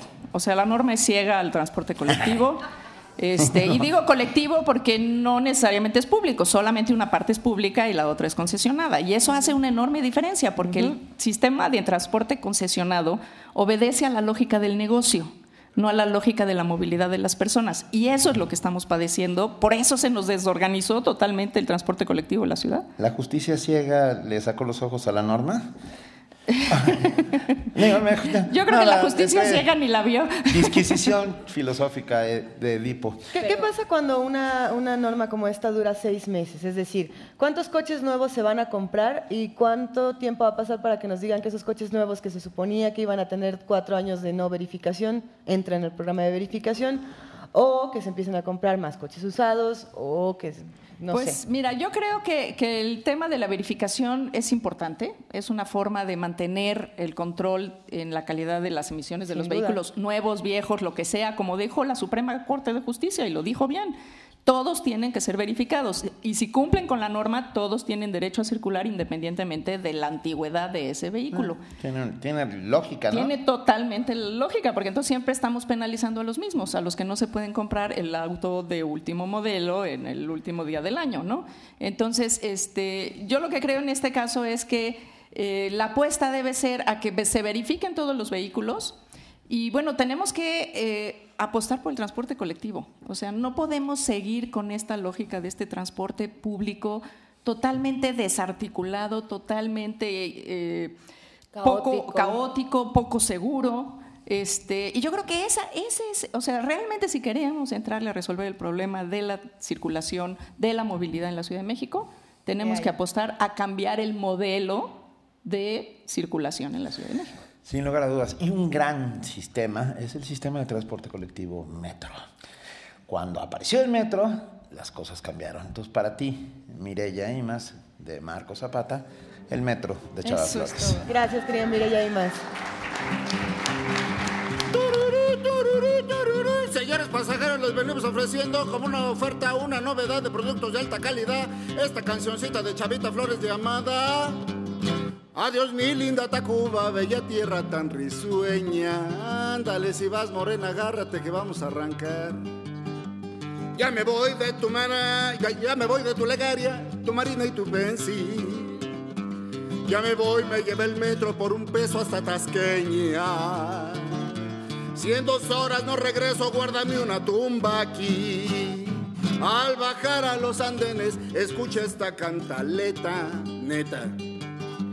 Cuando vea llegar los trenes no se aviente para el tren. Si en 17 segundos no ha podido ni se meta.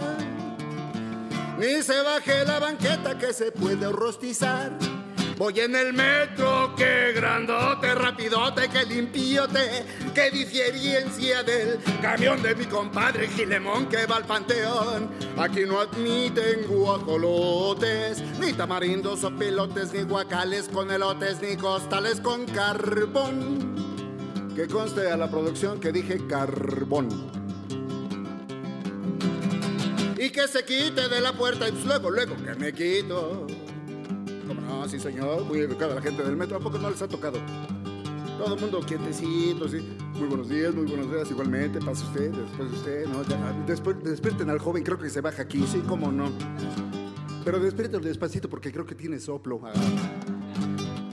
Y siguió la señorita, pues que se arrime más para atrás, pues ya vas. ¿Qué así se llevan aquí? ¿Y eso qué es el bajón de mujeres? Ha de ser por eso.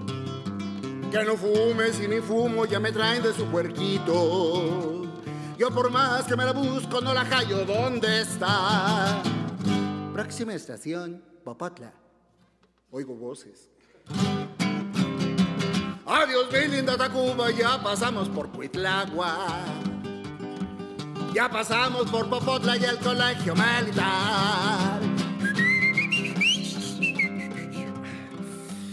Me pasé de agua. Sorry. Ya me estoy arrepintiendo no haber hecho de las aguas. Aguas. Si me sigue esta nostalgia, yo me bajo en la normal. Voy en el metro, que grandote, rapidote, que limpiote, que diferencia del camión de mi compadre Gilebón que va al panteón. Aquí no admiten guajolotes, ni tamarindos o pilotes, ni guacales con elotes, ni cosales con carbón. Aquí no admiten guajolotes, ni tamarindos o pilotes, ni guacales con elotes, ni costales con carbón.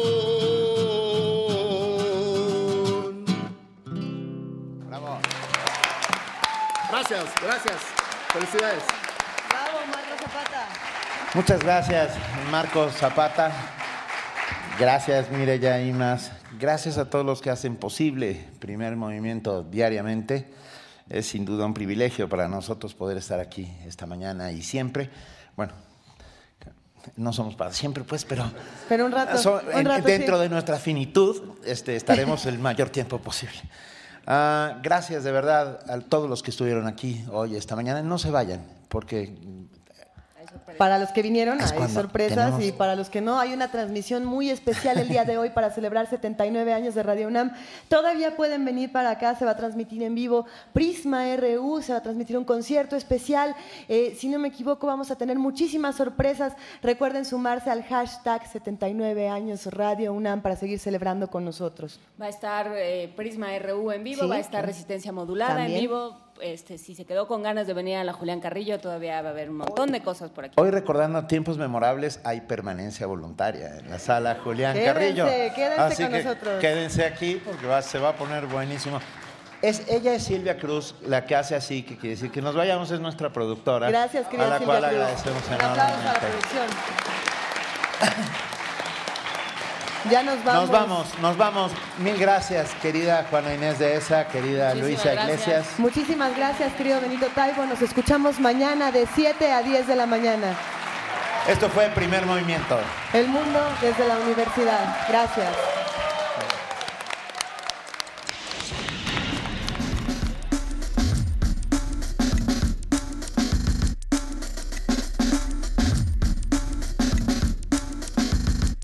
La Coordinación de Difusión Cultural de la UNAM y Radio UNAM presentaron Primer Movimiento.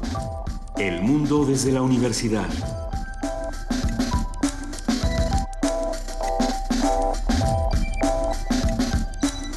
Coordinación de invitados Amalia Fernández y Miriam Trejo. Redes sociales Vania Nuche.